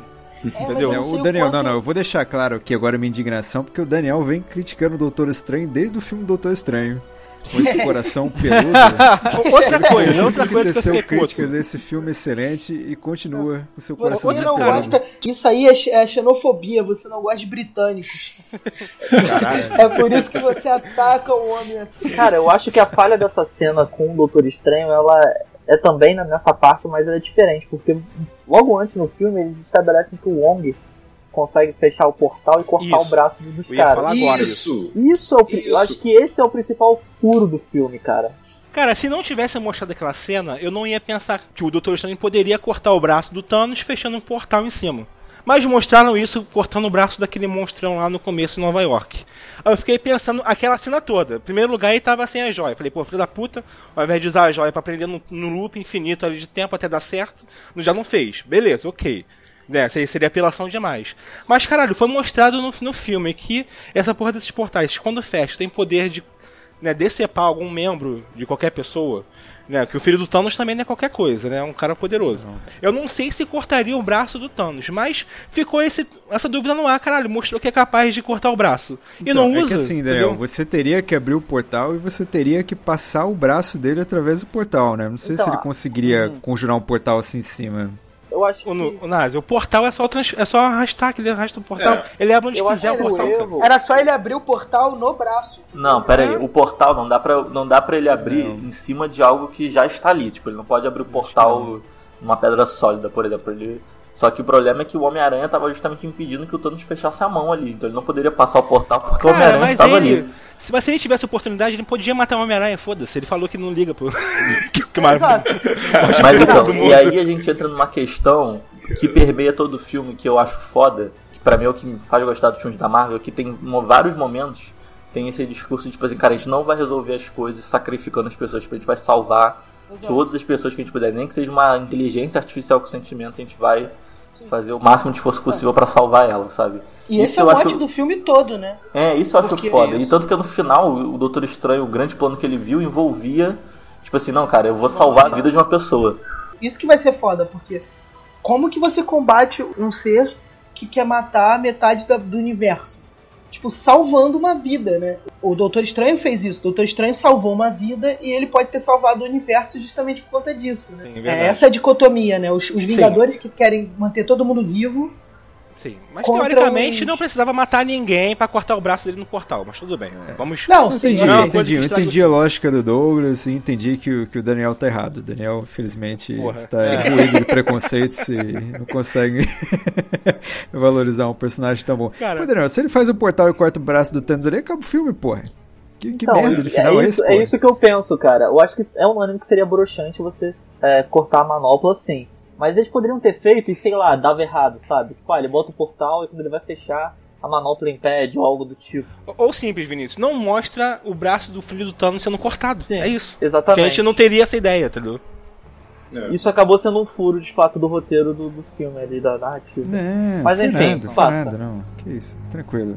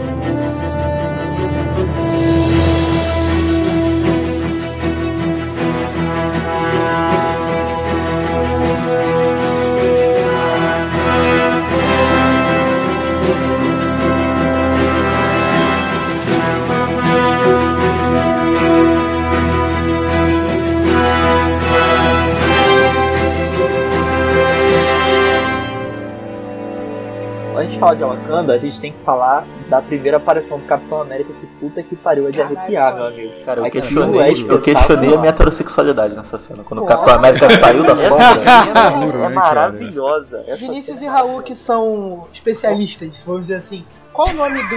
Eita! Qual o nome do Capitão Que- América nessa fase dele? Sem uniforme. Gostoso. Nômade. Nômade, nômade. Nômade. Ah, horrível. Mega hétero, não é o. É, mas nem, nem, nem citam esse nome no filme, né? Não tá nem aí, foda-se, é Capitão América. Cara, mas eu vou te falar que aquela barbinha ali, hein, rapaz? Puta que pariu, hein? Cara, e muito desse lance de você realmente fazer questão de proteger uma vida, seja ela o trabalho que for, né, defender essa vida, eu acho que fica muito claro, né, com as atitudes do Capitão América, cara. Quando ele dialoga com o Visão, né? O que me faz odiar mais ainda Batman vs Superman, onde o Mote é um super-herói querendo matar o outro. Porra, os caras ali sim, sacrificando pô. tudo pra salvar uma Caralho. vida, que bonito, caralho, era amizade, Cara, vamos lá, porra. Assim, eu não queria falar nada nesse cast não, cara, mas eu confesso pra você que quando acabou o filme, assim, veio na minha mente, tipo, pau no cu da DC, sabe? Tipo, desculpa DC, mas, mas eu não falei nada Total, porque, né? total. Um- Uma das minhas conversas com o Raul depois do filme foi, cara, acho que nem vou ver Aquaman, sabia? Foda-se essa merda, eu não preciso disso. Começa de novo, começa de novo a DC. Vai, vamos, cara. Vamos focar na Marvel, por favor. Vamos. Voltemos. vamos- Mas enfim, Mas- voltamos. é. Deixa eu, só, deixa eu só comentar uma coisa. Vocês viram, tem gente que não entendeu como que o Capitão América apareceu lá no metrô na hora que a Wanda e o Visão estavam sendo atacados. Vocês sabem como, né? É, o Banner ligou pra ele, né? Exatamente. Pô, Exatamente. nosso amigo. Tem gente que não entendeu isso, gente, pelo Deus. Mas melhor ainda, cara, melhor ainda. coisa. Sabe quem que não entendeu essa parte? Quem? Que criticou? Nosso Ah. amigo Easy Nobre. Ah, nobre é um não. saco, cara. Esquece esse filho aí- da puta. Chato pra caralho. Se, se a gente vai fazer um cast aqui só pra falar mal do Zinobre, a gente começa mais cedo, tá bom? É, De novo, né? fazer. É, e vai durar três horas só- de duração. É, só pro Isinobre. Então, Isinobre e Beto Estrada. Dá pra fazer um cast legal. Pariu, caralho. Então, mas o. Voltando a falar do Capitão América, vamos falar de Isso. coisas legais aí. Exato. Pô, cara, você pega assim, eu pelo menos tava pensando naquele Vingadores 1, né? Que o Capitão América tava com aquela roupinha meio que quase que de um palhaço, né? Todo coloridinho. Aí você vê o Capitão América, tipo, bruto, roots, né, cara? Aquela barbinha dele assim, você fala gato, gato, gato, aquele pau duro na hora. gato. Aí você olha assim e você fala, caralho, esse cara, eu seguiria a liderança desse cara, esse cara é foda, sabe? Eu tive essa sensação assim Cara, de, tipo, enfim, pô, né? Enfim, enfim, temos, enfim. é, enfim. Eu tô deixando a barba crescer desde aquele dia. É, não, Eu acho- como uma barba faz bem, né? Como, É. como a barba muda, muda a percepção que a gente Muda. tem de ser humano, né? Porque o Steve. Eu tô porque deixando o, a barba crescer desde aquele dia. porque o Chris Evans, ele sempre foi pra mim meio boy bandzinho, né? Ó, não Ó, insulte a- N5, não insulte N5. Isso é que eu- Isso, isso. Mas isso aí. sabe falar. onde que, onde que eu achei, além da barba, sabe uma atitude do Capitão América que eu achei foda? Quando ele entra Volume ali na, da calça. na- Não, não. Não, não, o volume da calça nem era tão grande assim, era médio. Mas quando ele entra ali na, na secretaria ali de defesa ali, sei lá que porra que era, tô achando que tem funcionário público, né? Aí ele entra lá, eu, o comandante Ross, fala pra ele, ah, não sei o que lá, vai tomando seu cu, ordem, não sei o que lá. Daí o Capitão América virou e falou, agora chega de obedecer a ordens, né? Hora de quebrar hierarquias, um negócio assim, né? Desse, eu falei, puta, que homem, Se você cara. estiver no nosso caminho, se você entrar no nosso caminho, nós vamos enfrentá-lo.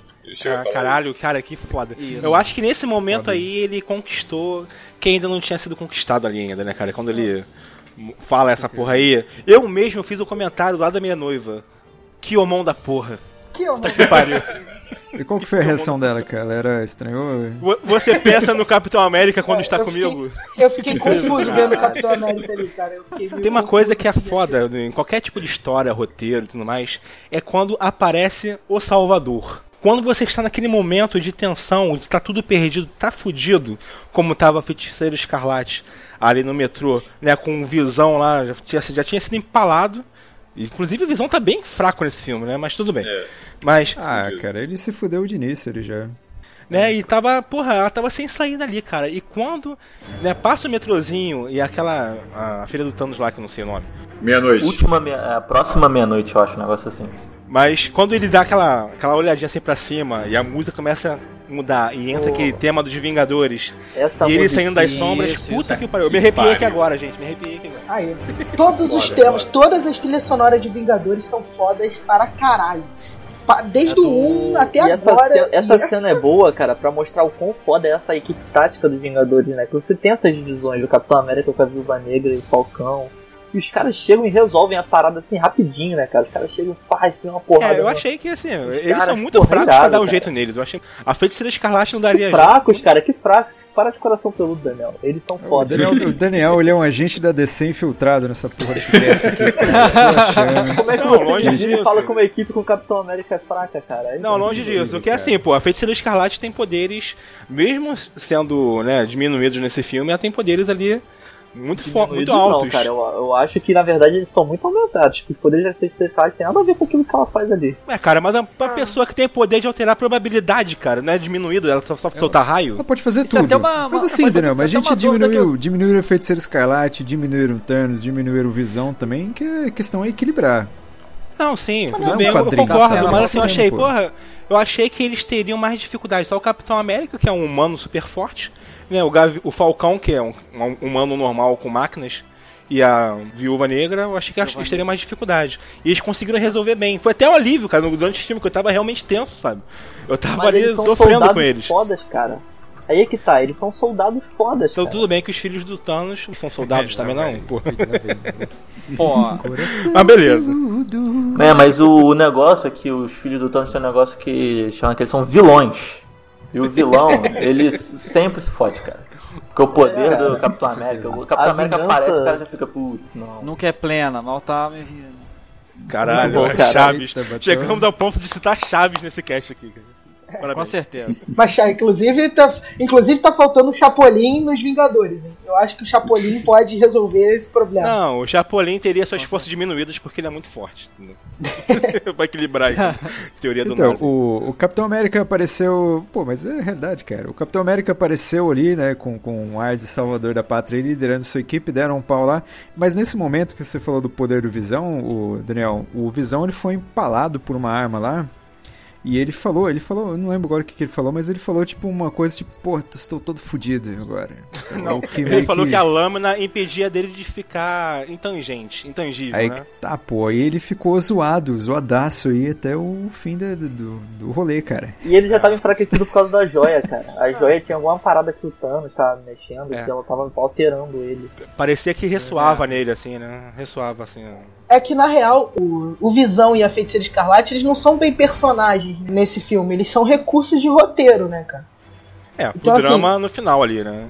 É, a, a feiticeira é, o, é a única que consegue destruir uma pedra, uma, uma joia. E o Visão é um, é um portador, de, ele é uma joia, na verdade. Né? Então eles são recursos ali, né? Mas aí vem o Daniel com seu preconceito contra ingleses.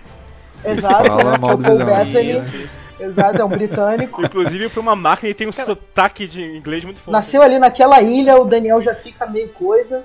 Thomas Malthus era britânico, né? Então, é, uma dúvida até que eu, uma dúvida até que eu tive é, é assim, é, nos quadrinhos a Feiticeira Escarlate tem realmente poder para destruir uma joia do infinito, como tava no tem, filme? Tem. Não. Eu acho que não, cara. Eu acho que tem. Porra, ela, ela falou, ela um dia ficou putinha. agora. Ficou putinha e falou: ah, chega de mutantes, todos os mutantes sumiram. Porra, pra mim, esse nível destruiu uma joia do infinito. E a pessoa vem me ah, fala que ela não tá diminuída nesse filme, né? Como uma pessoa que com desejo realiza qualquer coisa. Mas, cara, é assim, né? Porra, todo aquele plot lá do Capitão América com o Banner, né? Eles pensam, tem a grande ideia de defender a joia que tem no Visão no lugar que mais forte, né, do planeta, que é Wakanda, e, vai, e vão todos para Wakanda, né? E lá eles começam um processo lá com a Shuri, né, irmã do Pantera Negra, de tirar lá as joias lá e tudo mais. E temos lá o Pantera Negra com a Ekoye, né? Ekoye ou Ekoye, é. né? A, a, a Michonne que é a Dora Milaje lá, mais importante dele, né? Inclusive tem uma piadinha muito legal que, porra, é isso que vocês estavam pensando em resolver quando resolveu anunciar que existe o Wakanda no mundo? Aí ela Seria fala, Olimpíada, né? esperando uma Olimpíada, né? Não isso, né? Assim, Talvez um Starbucks. Starbucks. Isso. É, eu gostei também, tem a cena da menina, da irmã do, do Pantera Negra dando um esporro no Bruce Banner.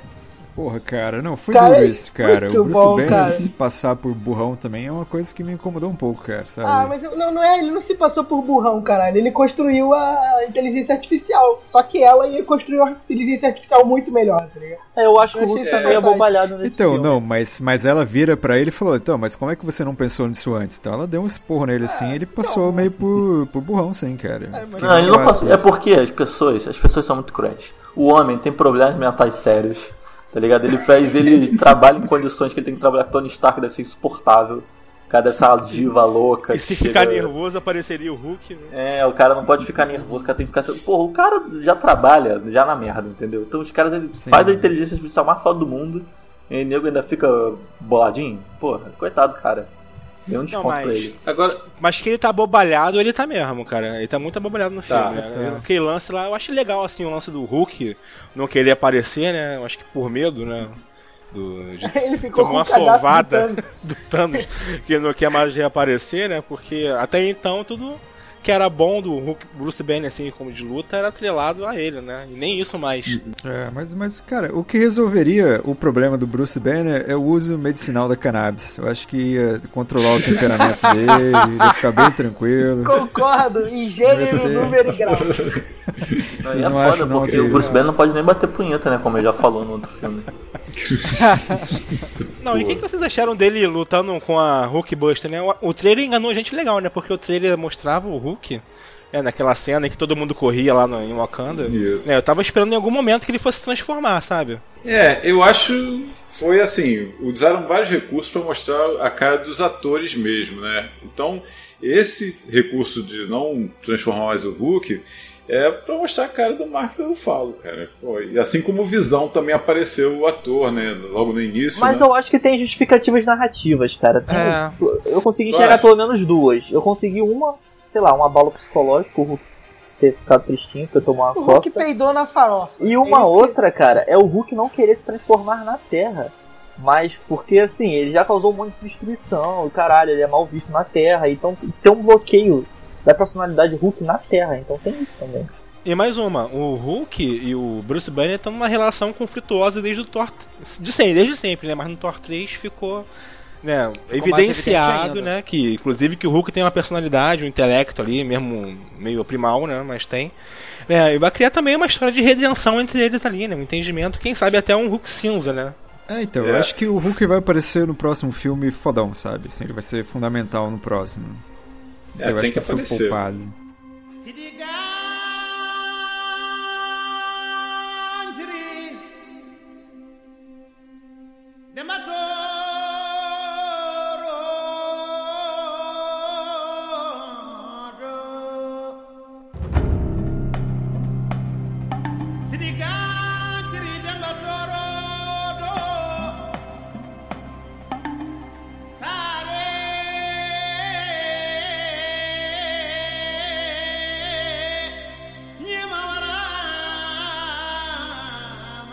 Outra coisa legal também de Wakanda, que é até bastante significativo assim no geral, é você tirar o centro do universo Marvel de Nova York e colocar lá em Wakanda, né?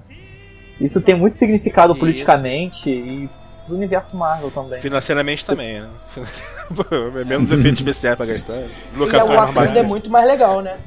É, a batalha fica foda, cara. Não, Os os efeitos exércitos, especiais cara? são praticamente um personagem pra construção de todas as batalhas, né? Não só em Wakanda, mas também em Titã e tudo. É, É, até pelo cara, Thanos, né? uma coisa- O Thanos também é efeito especial. Porra, é, é, assim, fica uma construção fantástica, né? Cada vez mais os efeitos especiais são parte constituinte do, do filme, Cara, né? a Isso é uma coisa vez- realmente a última Vez que eu impressionante. vi uma batalha tão épica assim foi no. Foi no último Anéis. Senhor dos Anéis. É, uma parada dessa essa questão dos efeitos especiais que eu achei maneiro é que cada batalha tem uma tonalidade de cores, né? E os heróis meio que seguem isso também. Então, tipo, o, o Doutor Estranho, o Homem de Ferro lá em Titã, e a Titã é meio avermelhada, eles têm, a, têm a, aquela tonalidade mais escura também, tipo, isso, isso ficou bem legal no filme. É um tom mais soturno, né? Porque é uma parada é, é, já meio decadente, obscura, né? Então flerta muito com essa coisa do misticismo do, do próprio Doutor Estranho, eu acredito. Não, e até Então, eu acho que a mais soturno, acho que a mais soturna que tem é quando atacam o visão, né? Que tá escuro de noite e tudo mais assim. Isso, Mas- isso. Mas até dá- o próprio tom dos, o tom dos personagens lá é diferente dos da Terra, sabe? As divisões dos grupos de novela aí, né? Praticamente os núcleos de novela dos personagens, caralho, foram muito perfeitos, cara. Sim, É muito sem bom, dúvida. cara. Conseguiu dar tela pra todo mundo, né? Inclusive honrando a frase aí do Alexandre, né? Até a capa do Doutor Estranho teve tela, né? E Exatamente, um, cara. e um belo tempo de tela pra cá. Mas, cara, isso que é foda do, da Marvel, né, cara? Porque, tipo assim, a rasga a capa do Doutor Estranho, tu fica, ah, não! Sendo que morre o super-homem no Batman vs Superman, você fala, foda-se. Aí morre o super-homem na DC e você fala, ah, Perfeito. foda-se, chato pra caralho. Foda-se, pois é. Chupa isso, né, Perfeito, cara? a capa É. só foi rasgada só, tá viva ainda, né? A capa. É, não, pelo amor de Deus. É, tá. Eu Não, não a capa sei não porque... morreu com o Doutor Estranho também? É, acho que a capa morreu. Eu acho que a capa morreu com o Doutor Estranho. Ela morreu com o Doutor Estranho, cara. Então, Ah, é, tá. a capa Uma tá perda. morta também. Então, mas cara, mas isso dá tempo de tela pra esses dezenas de personagens aí e deixar legal é muito, foi muito foda, cara. Como que, pô, Pô, os roteiristas estão de parabéns, perfeita. cara. Cara, e é o seguinte, perfeito. você não sente falta de quase ninguém, cara. Porque tá todo mundo ali aparecendo, tendo sua importância. Inclusive do Gavião Arqueiro, que ninguém sente falta nenhuma, né? Também, diga-se de passagem. Não, o Homem-Aranha, o Homem-Aranha, o Homem-Formiga também não aparece e também. Ah, eu a gente senti não percebe. falta. Não, mas a gente Eu sabe que ele vai ter um papel mais importante no próximo, né? Tá, isso tá na Ah. cara, assim.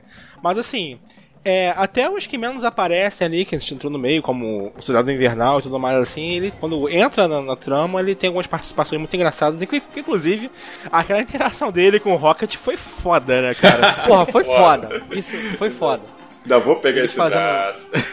Você está vendendo por quanto seu braço? Eu, cara, ah, não tô vendendo essa porra não. Ainda vou levar esse braço. Eu vou ficar com esse braço, é muito bom, Essa cara. cena da batalha, né, cara, que você tem a interação de uns caras que nunca se viram, né? E ela tem, acho que, tem dois, dois pontos muito legais, que é o início, quando você tem, fica todo mundo correndo. E você vê o Pantera Negra e o Capitão América correndo na frente, isso é Isso é foda, foda, pra cara. caralho. Isso é foda pra caralho mesmo. Caralho, Super-humano. E eu acho que o principal que é o splash page da- dessa cena que é o Thor chegando, né? Não, aí Thor. Thor chegou colocando Não, pau na mesa, cara. e Esfregando o saco finalmente na o cara Thor- de, de todo mundo. Finalmente o Thor, ele é um personagem forte. Ele é um deus. tem- Ele é um deus. Ele é né, um cara? deus, Ele é o isso. do trovão. Ele agora é um deus. Na, na sessão de vocês, todo mundo gritou Wakanda Forever? Na minha, na minha o pessoal gritou. Não. na minha o pessoal gritou. Na hora que o Inclusive, Thor. Chimbombe! Chimbombe! Chimbombe! Chimbombe! Isso é Ah, muito o- foda, Inclusive, isso é muito. Não, inclusive, é. Na, na sessão que eu fui, tava uma fila do caralho, né? Aí tinha assim, tinha. Tinha, tinha cri- muita criança, assim, né? Dois moleques. Eu tava até comentando isso com o Alexandre também, né? Tinham dois moleques, assim, dois moleques brancos, assim, né? De uns 10 anos no máximo, né? Com, a- com as mães e tudo. Aí chegou um terceiro amigo deles, que era negro.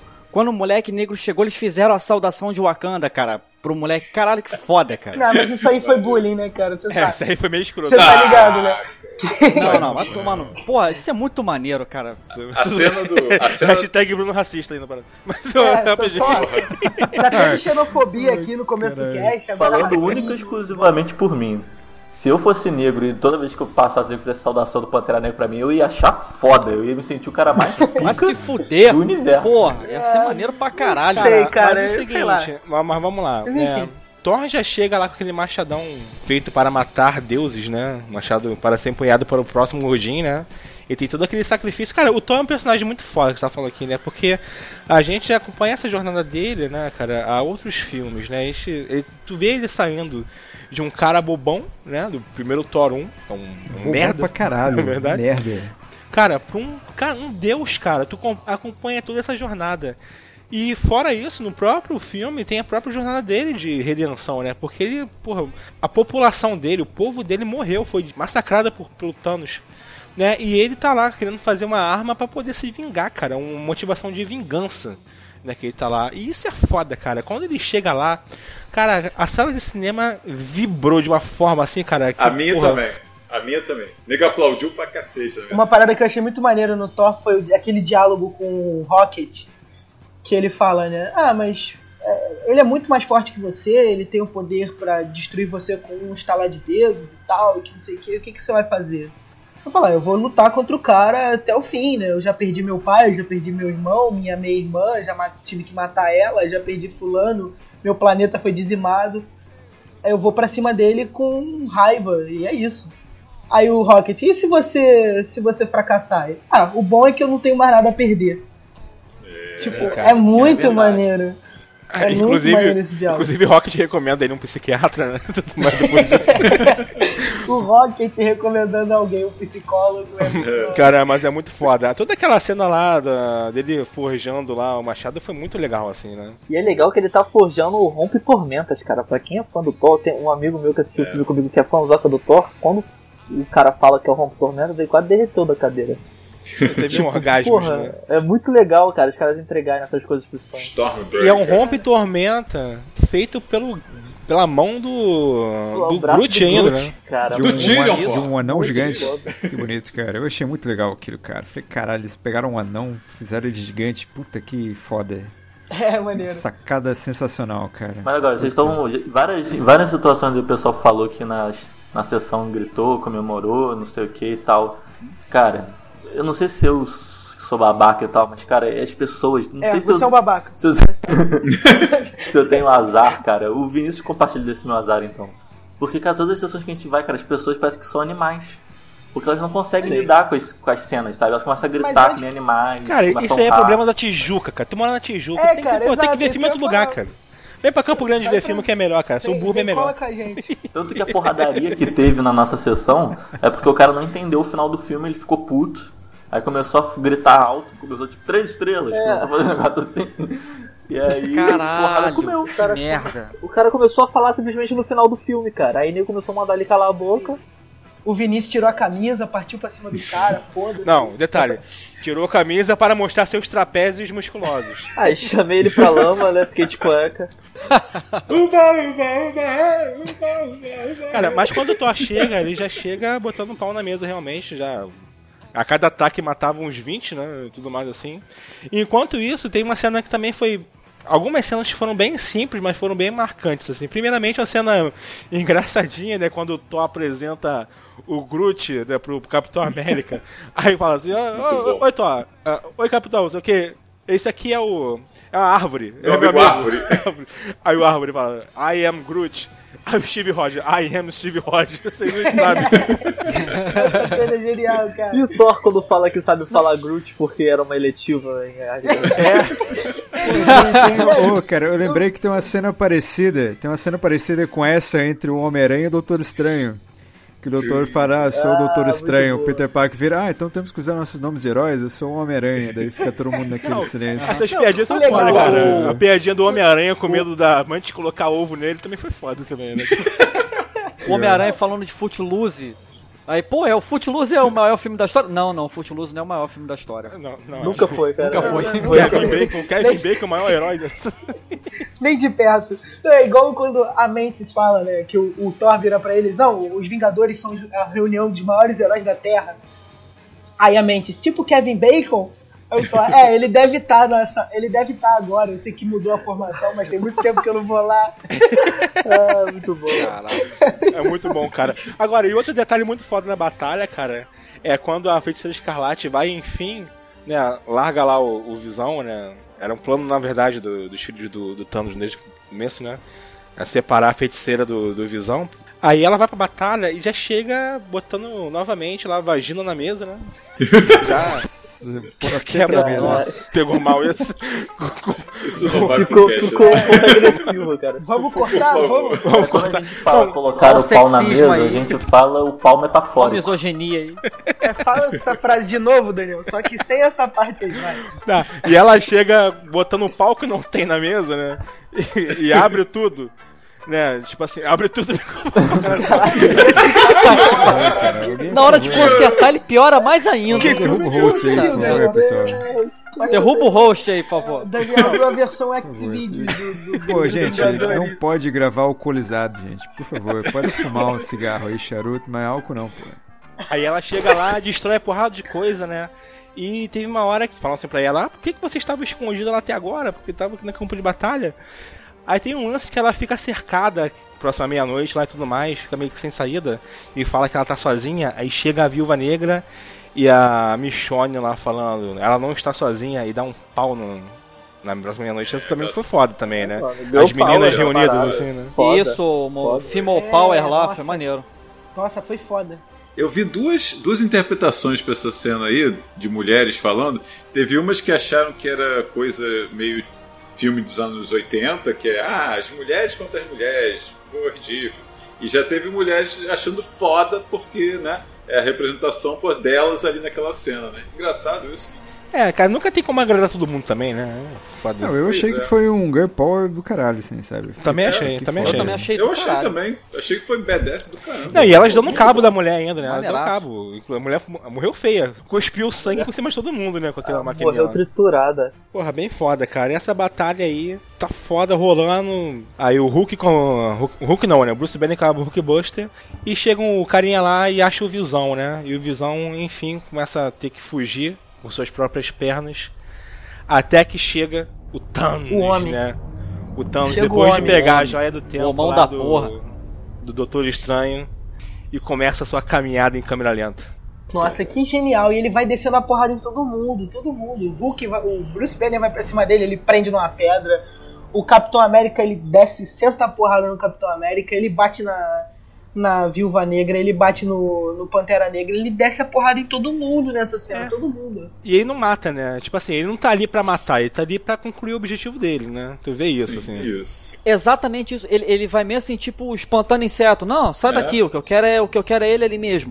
E cara, o, o- eu acho que o contorno mais dramático disso foi o Capitão América tentando segurar a mão do Thanos com tudo que ele tinha. Ele, ah, sai fora.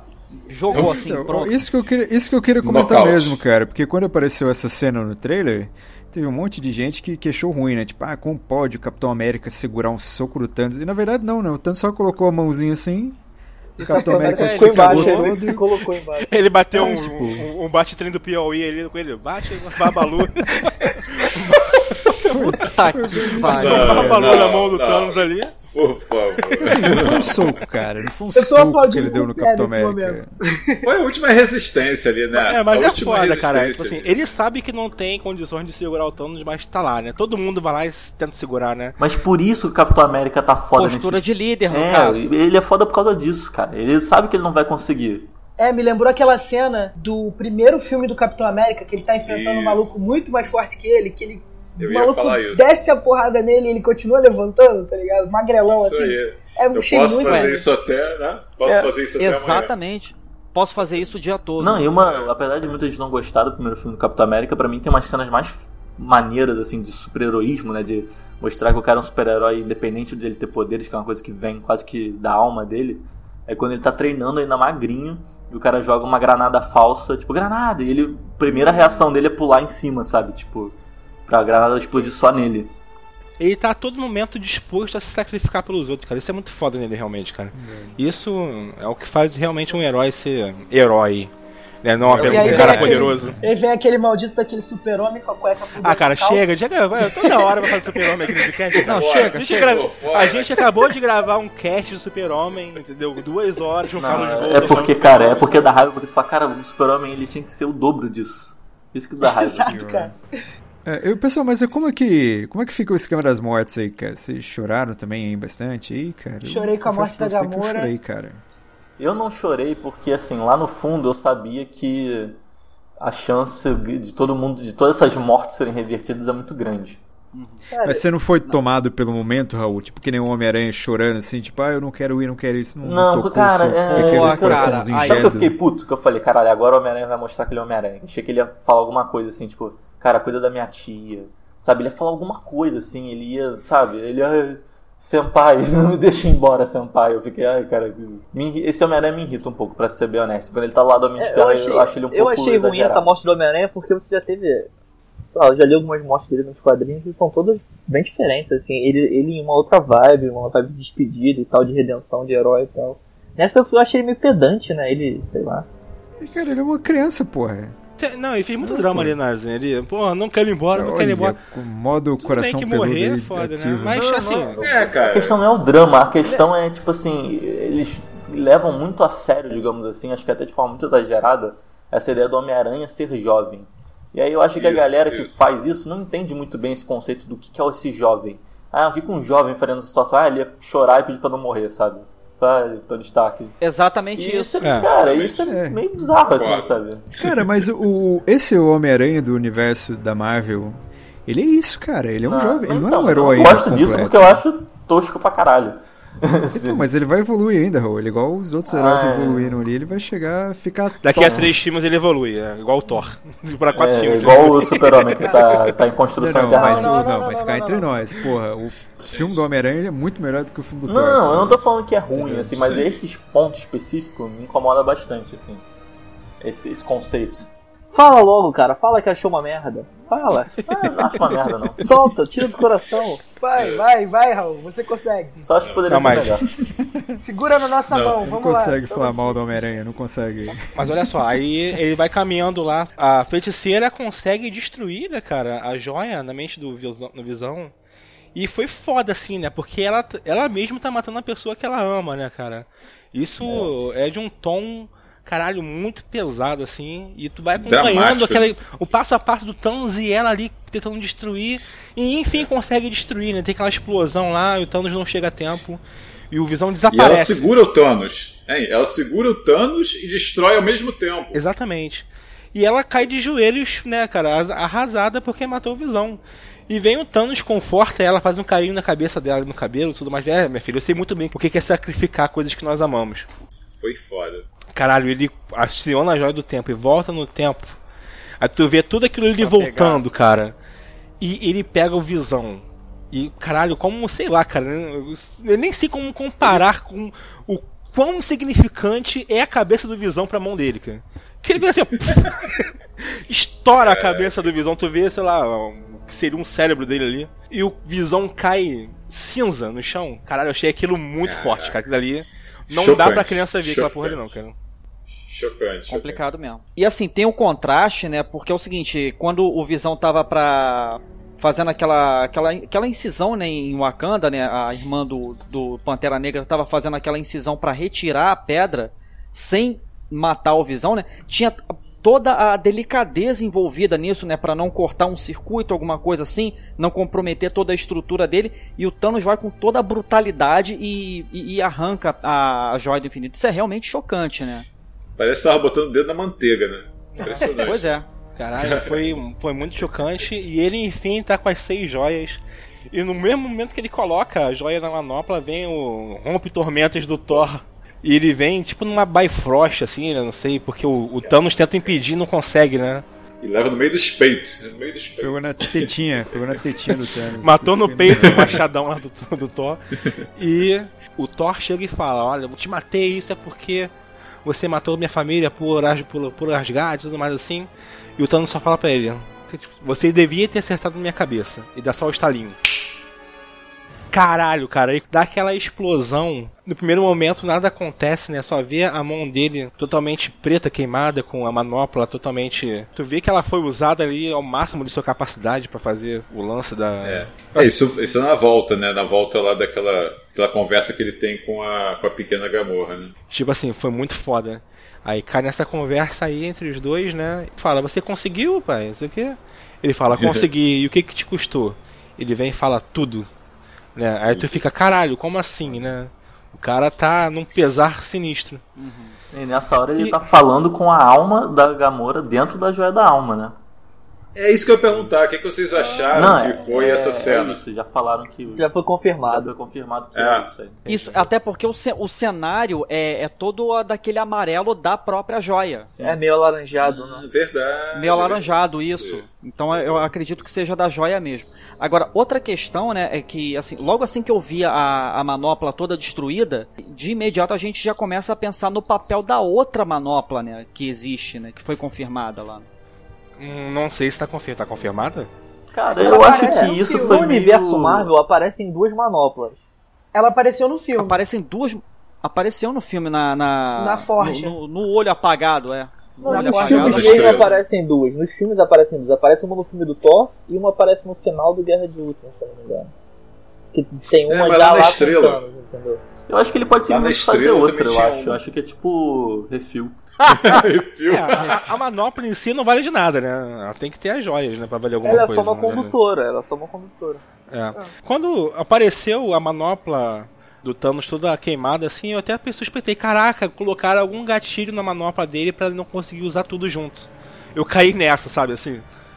Só que É, você, pouco foi- você autocriou o bait, né? Porque pra não acreditar, você falou, não, não é É, possível. exatamente, tipo isso, não é É um possível que ele conseguiu. E quando começa cada um se esfarelar com cada canto ali, virar Neston, puta que o pariu, cara. E eu acho que o choque maior é quando tá o Pantera Negra, né, junto com a, com a Michonne Caraca, lá. essa cena é Aí você pensa que é a Michonne, mano. Aí quando você vê o Pantera Negra, você Caraca. pensa, Pantera Negra. Caraca, o que, que esses doído, caras estão fazendo, cara? Aqui não é lugar de morrer, vamos. Aí, É. puf, ele que vai.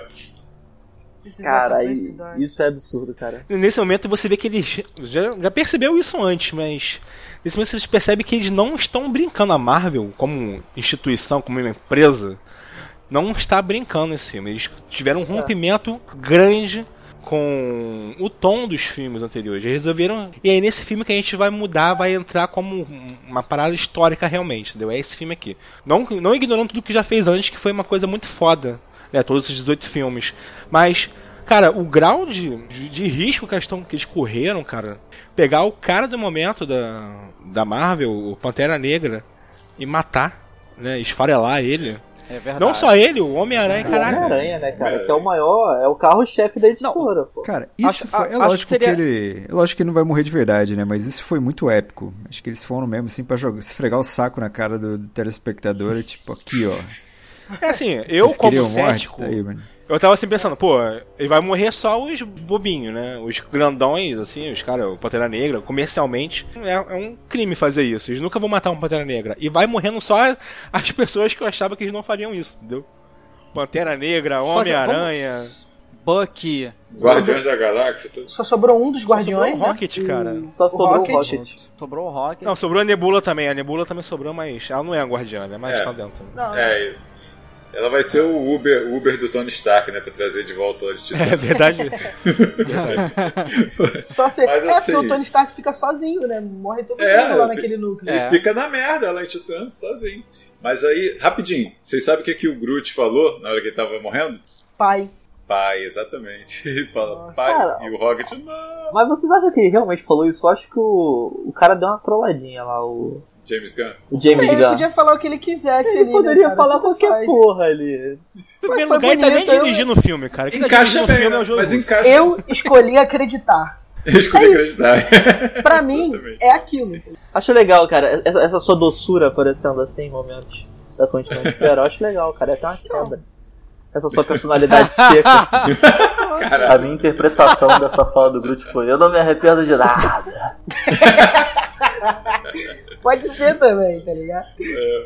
Ou então, né? Cadê, cadê meu Game Boy? Ô, Creuza! Detalhe, detalhe é que o, o Groot tava jogando Defender, cara.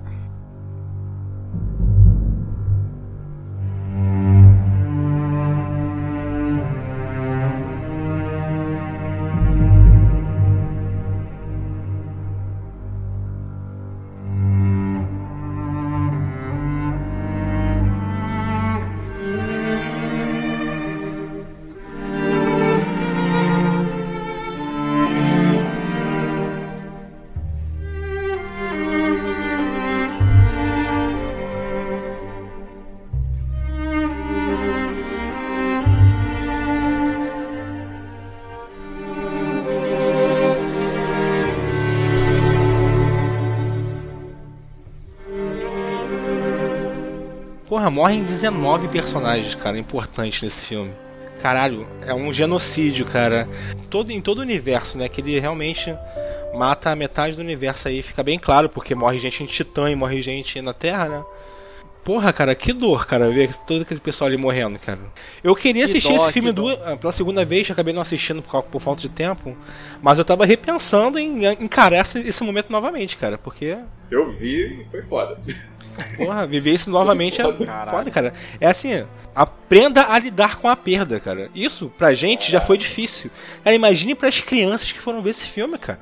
Eu, eu me É. emocionei mais com a cena do, do Homem-Aranha, apesar de vocês terem falado que foi exagerado e tal, mas mais na segunda vez do que na primeira. Que depois tu começa a ver assim, foi puta que pariu, caraca, porra, o Homem-Aranha. Foi o único que deu pra mostrar que tava sentindo alguma coisa. Os outros foi só, puf, né? Foi, foi uma cena. Foi uma cena horrorosa, cara. Assim, e você não sabe quem, quem ia e quem não ia, entendeu? A sua atenção foi ao máximo, porque você tava, porra, cara, quem é que vai? Quem é? Pô, esse aqui tá vivo, esse aqui tá vivo. Daqui a pouco. O Stark, Quill, fique firme! Fique firme, Quill! Puf, acabou. A gente chega à conclusão que esse é um filme da Disney que não é pra família toda, né? Não leve seus filhos. É verdade. que Não, foi é- duro. Quando começa a, a, a diminuir assim a trilha sonora, quando começa a apagar a trilha sonora, você já sente assim, caralho, vai dar alguma merda. Aí quando começa todo mundo a morrer, Isso. porra. Eu sim. acho que é, hein, eu acho que é silêncio, Bruno. Eu acho que é silêncio. é silêncio, hora. é silêncio. Não tem nada. Aham. Tem É nada. silêncio. Na minha sessão não tava em silêncio, né, cara? Que todo mundo começou a chorar, cara. Todo Caraca, mundo cara. começou a chorar. Incrível. Eu- Como eu falei, eu assisti do lado de pré-adolescente, cara. Caraca, era um choro. Nossa. Não, não, ele não! Não sei o que assim. Aí começava o choro. Puta que pariu, cara. Isso, apesar de ser chato você ser incomodado, assim, né? Mas, caraca, aumentou o drama, assim, pra mim, entendeu? Cara, então, olha que engraçado. Não vou dizer a minha sessão toda, mas pelo menos com certeza todo mundo que tava à minha volta, a galera ficou putaça, ficou, achou uma merda. O moleque do meu lado, assim que subiu os, veio os créditos assim, ele falou: Ah, que merda, não acredito que eles vão terminar assim, que lixo. Ficou indignadíssimo. Ah, tu pegou a pior sessão da história da humanidade. A culpa não, a culpa é da tua sessão. Tá todo É, mundo falando aqui, é. nossa, porque teve crianças chorando, a sessão, teve gente que deixou rosa no final do. Seguinte. Caralho! Aí tu Aí tu chega a tua sessão, da minha sessão, o nego tava falando que o final foi uma merda, que preferiu, preferiu o filme do Flash. Porra, ver o filme do Pelé. porra. Tanto que o cara que caiu na porrada, ele tava indignado justamente por isso. Porra, que merda, ele tava puto.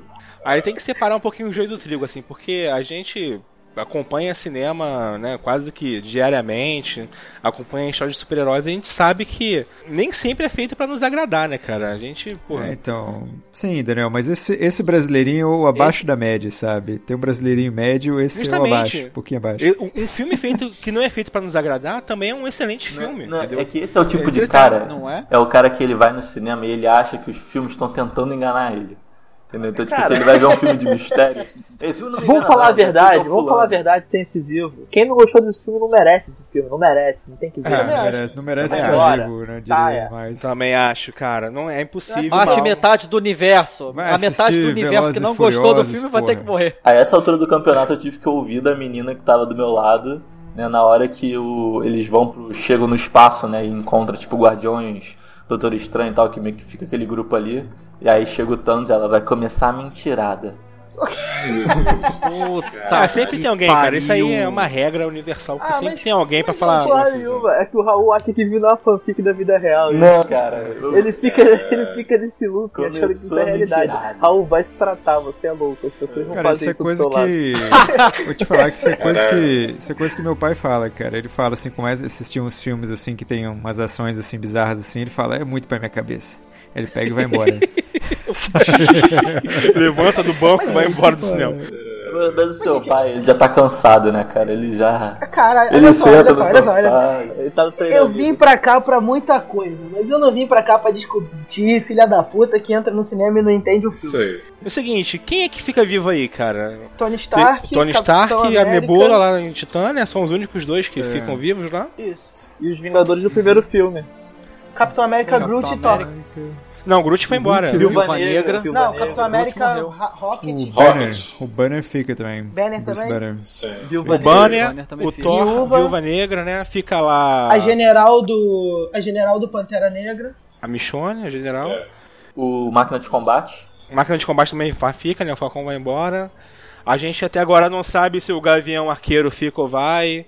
O Homem-Formiga fica, porque a gente sabe que vai ter o próximo filme dele aí, que vai ter um papel Sim. importante no Vingadores 4, né? Que a gente não sabe o, o título Gavião ainda. Arqueiro pode ter dissolvido também, que ninguém vai sentir falta, né, cara? É. é. Todo mundo é importante, Nada. Todo mundo. Cara, mas aí, cara, como é que vai ser? Como vai porra, resolver isso, né, cara? Porque é. totalmente dizimados. É, tem alguns personagens que vão ser super relevantes, assim. O Tony Stark, Arqueiro. o Gavião Arqueiro, claro, óbvio, Cara, sempre. Caralho, que foda. Vai lançar uma flecha na manopla e vai tirar. É. Se eu fosse apostar em dois eixos para esse filme, assim, dois personagens que vão ser centrais na trama, eu apostaria na a Capitã Marvel e no Tony Stark. Eu, eu acho que eles vão ser. É, eu não sei, eu acho que o. Eu acho que o Homem-Formiga tem muita ligação com a volta dos personagens, porque ele vai ter toda essa ligação Sim. com é, com o mundo, quântico. mundo quântico lá e. Sei lá, cara. Ah, cara, se botar mundo quântico pra explicar isso, fodeu, cara. Eu não sei, eu acho muito difícil Sim. falar ainda, porque vai depender muito de como vai ser o filme do, do Homem-Formiga, né? Se ele vai ter relação direta, se ele vai se passar durante os acontecimentos, se ele vai se passar depois. Não, acho que já falaram, já falaram que vai ter ligação direta. Então, sim. É.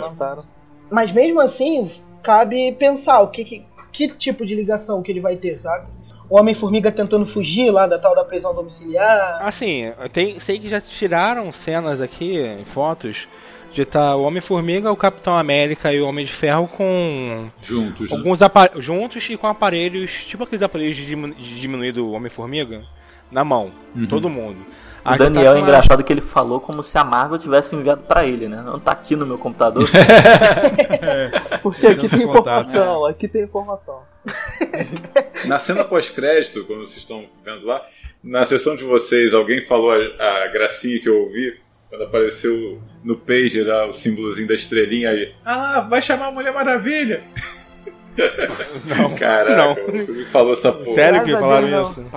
Eu acho que falaram sério, cara. Falando sério, eu acho que foi sério. Não, não, duvido de nada. Cara, o Vinícius, ele tinha não, um plano que se ele tivesse executado, teria sido muito lindo de ver. Que ele tava com uma camisa do a Batman. Gente, a gente do caos, né? Cara, ele, o Vinícius veio pra sangrar o mundo, cara. Porque ele, queria, ele tava com a camisa do Batman e ele queria chegar pra algum bazonga assim e falar, pô, é esse filme que vai aparecer o Batman, não sei o quê. E vi todo animado assim, sabe? Só pra, só pra ver a reação do cara.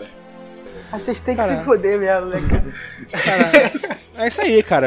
N cara, nunca frequente um cinema na Tijuca, gente. É, por favor. isso que vocês vão arrumar.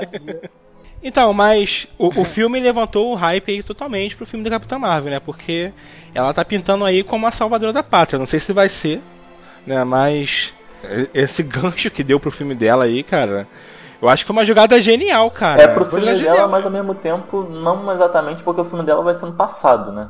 Então assim, Sim, não vai Não, mas ser. isso já é uma coisa interessante, cara, Sim, porque vai rolar a viagem no tempo no, no próximo filme. vai Viagem no rolar, tempo, cara. Eu acho, vai- eu acho que vai rolar, cara. Eu acho que é, tá meio que tornando um caminho inevitável É, pra o tempo, desse. é, o tempo já se mostrou bastante uma coisa Mas bem. Vinícius, você acha que eles vão rebutar o universo do cinema?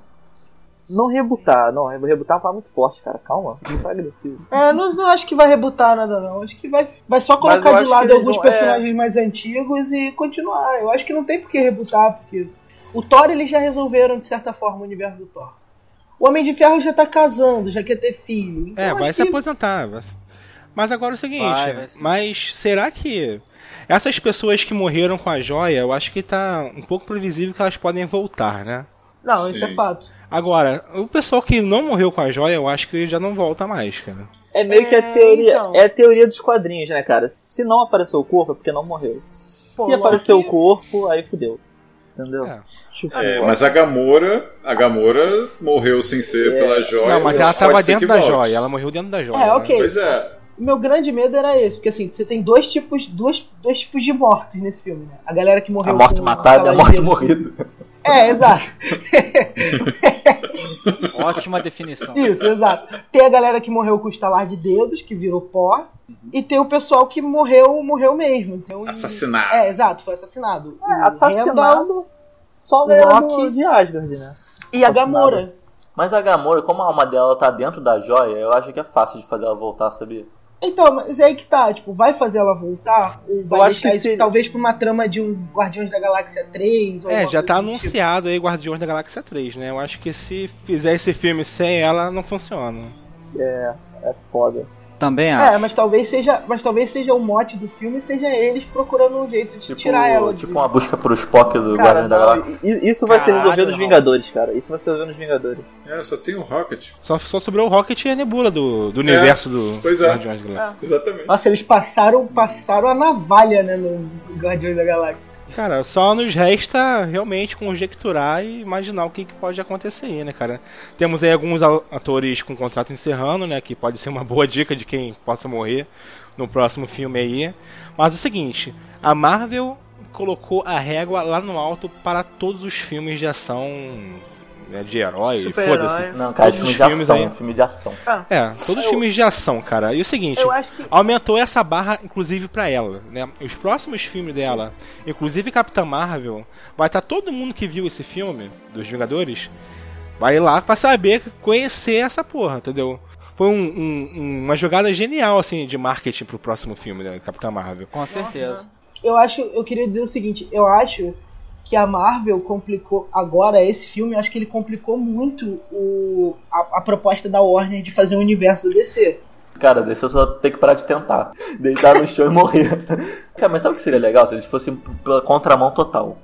Em vez de eles fazerem um universo compartilhado, eles fazerem filmes totalmente isolados e altamente autorais. Eu Mas não sei acharia se eles legal. vão conseguir. Eu acho que igualar vai ficar aguentar. muito impossível, cara, igualar esse feito, cara, porque é um feito que pediu 10 anos de preparação, cara. Não, mas não é igual ao feito, é só fazer diferente, assim, sabe? Cara, já que a gente não vai fazer com o universo Então, compartilhado... concordando pelo- com É. você, então, Mas concordando acho com que é o você, caminho não que é... eles estão tomando, assim. Então, Mas o caminho deles é mais, mais ou menos esse, com o Coringa dos Scorsese, não tem um papo desse? Ah, Então, acho duvido que que vai rolar. eles estão indo pra esse caminho mesmo, cara, de, de simplesmente cagar tudo e falar, ah, foda-se, faz qualquer merda aí que quiser. é isso. Cagar. Porque é real, cara. O, o- as outras tentativas de universo compartilhado assim, elas ou fracassaram bastante ou elas ficaram no lugar comum, né?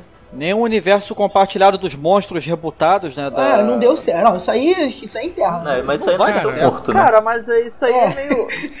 Vai falar disso porque eu acho os dois filmes legais, o Godzilla e o King Kong. Não, é engraçado, Mas, porque um outro universo compartilhado que surgiu aí meio de forma sorrateira, e quando a gente viu ele já tava aí, é bem ou mal são os filmes do Invocação do Mal, né, cara? Já é assim um universo compartilhado. Sim, verdade. Cara, mas é o seguinte, cara, a régua que a Marvel colocou de comparação, que inclusive é impossível de igualar a DC, como a gente tá falando agora aqui, mas também, pra ela, também, o nível de comparação tá lá nas alturas, cara. Que o próximo Vingadores, cara, vai ter que ser uma coisa que a gente vai esperar ser melhor do que isso. Mas vai O grau ser, de cara, exigência vai que ela vai ter com ela própria, pô, a gente vai ter que galgar mais um degrau aí. Qual, como é que vai ser? É um desafio pra ela própria, né? Vai ser, cara. Eles, eles entendem muito bem os personagens que eles têm nas, nas mãos, cara. Eles entendem muito bem. Isso. Não, e, eles, e eles também não fizeram esse filme e terminaram e falaram, tá, e agora? Como é que a gente resolve? Não é, não foi Não, assim. eles já né? tem tudo, é exato. tá Ele já tudo tem certo. tudo. Esse é. filme já tá feito na real, né? Esse, eles só tem que esperar ele sair. Eu, eu acho que já tá sendo feito mesmo. Inclusive, eles não vão pra Comic Con de San Diego, até pra não causar uma estranheza, né? Personagem morto e tal lá, pra não gerar nenhum tipo de rumor. Porque eles já estão gravando o filme, então não vai ter nem Marvel na Comic Con de San Diego. Verdade.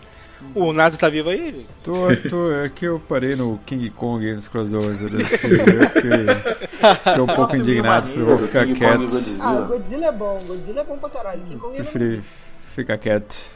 Melhor. Mas eu vou falar pra vocês, só aproveitando o que vocês estão falando aí da Marvel, eu acho que, na boa, eu já me vendi pra esse filme da Capitã Marvel e eu acho que vai ser foda pra caralho, sabe? Eu acho que a, a Marvel conseguiu fazer esse hype muito bom e eu acho que ela vai ter um papel fundamental aí no próximo filme, hein, cara?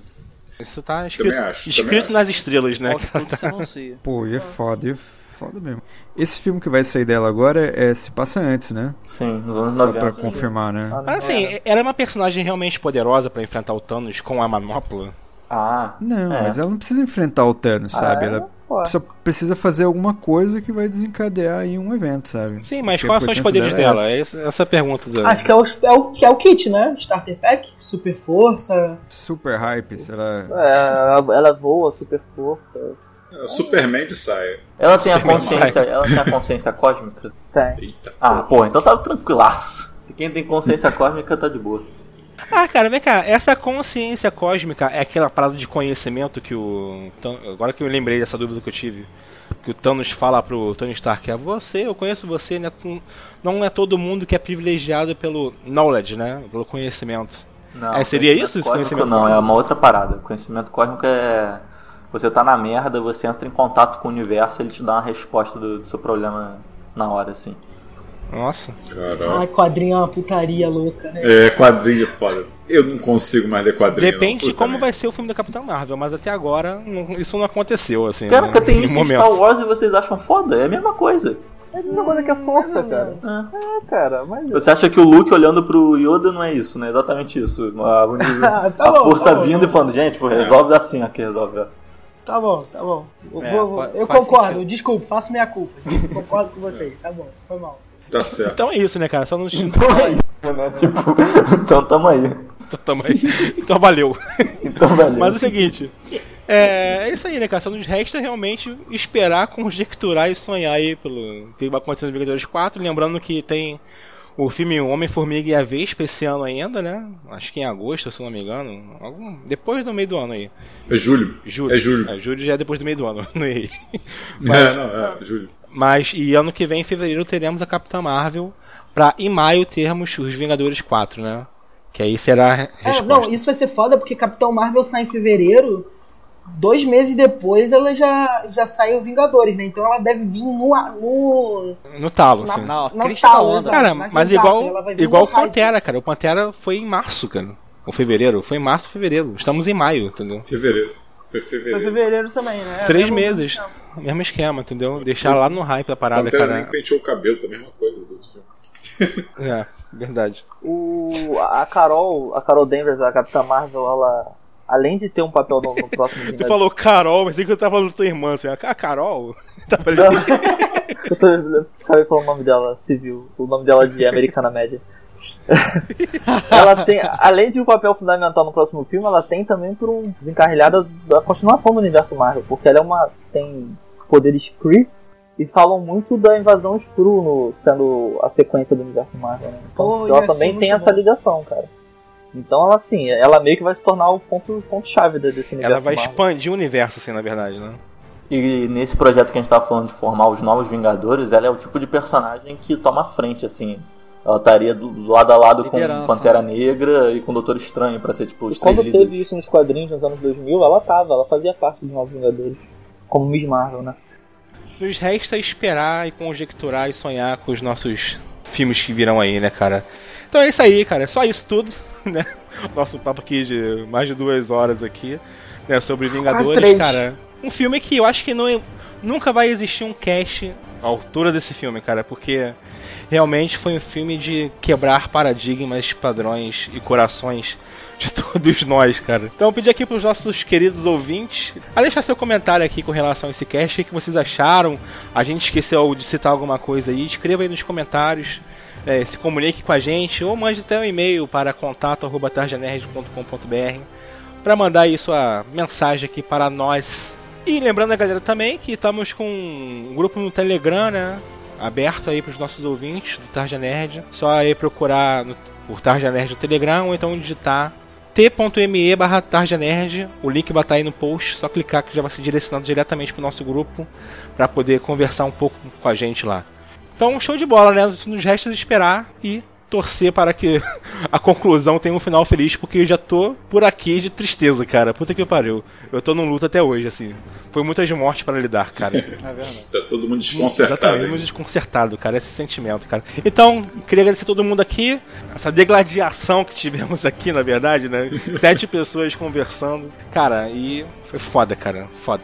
E, cara, muito e foda, pra quem cara. não gostou, eu só faço uma pergunta: o que mais você quer? O que mais você quer, cara, de um filme? O que, que é bom para você? É, cara. cara, sabe o que eu queria? Eu queria, eu queria achar alguém. Eu queria, eu queria achar alguém que gostou de Esquadrão Suicida pra caralho, que não gostou desse filme. Eu queria olhar para essa pessoa nos olhos assim. Olha que você pode encontrar alguém no Tarja Nerd mesmo.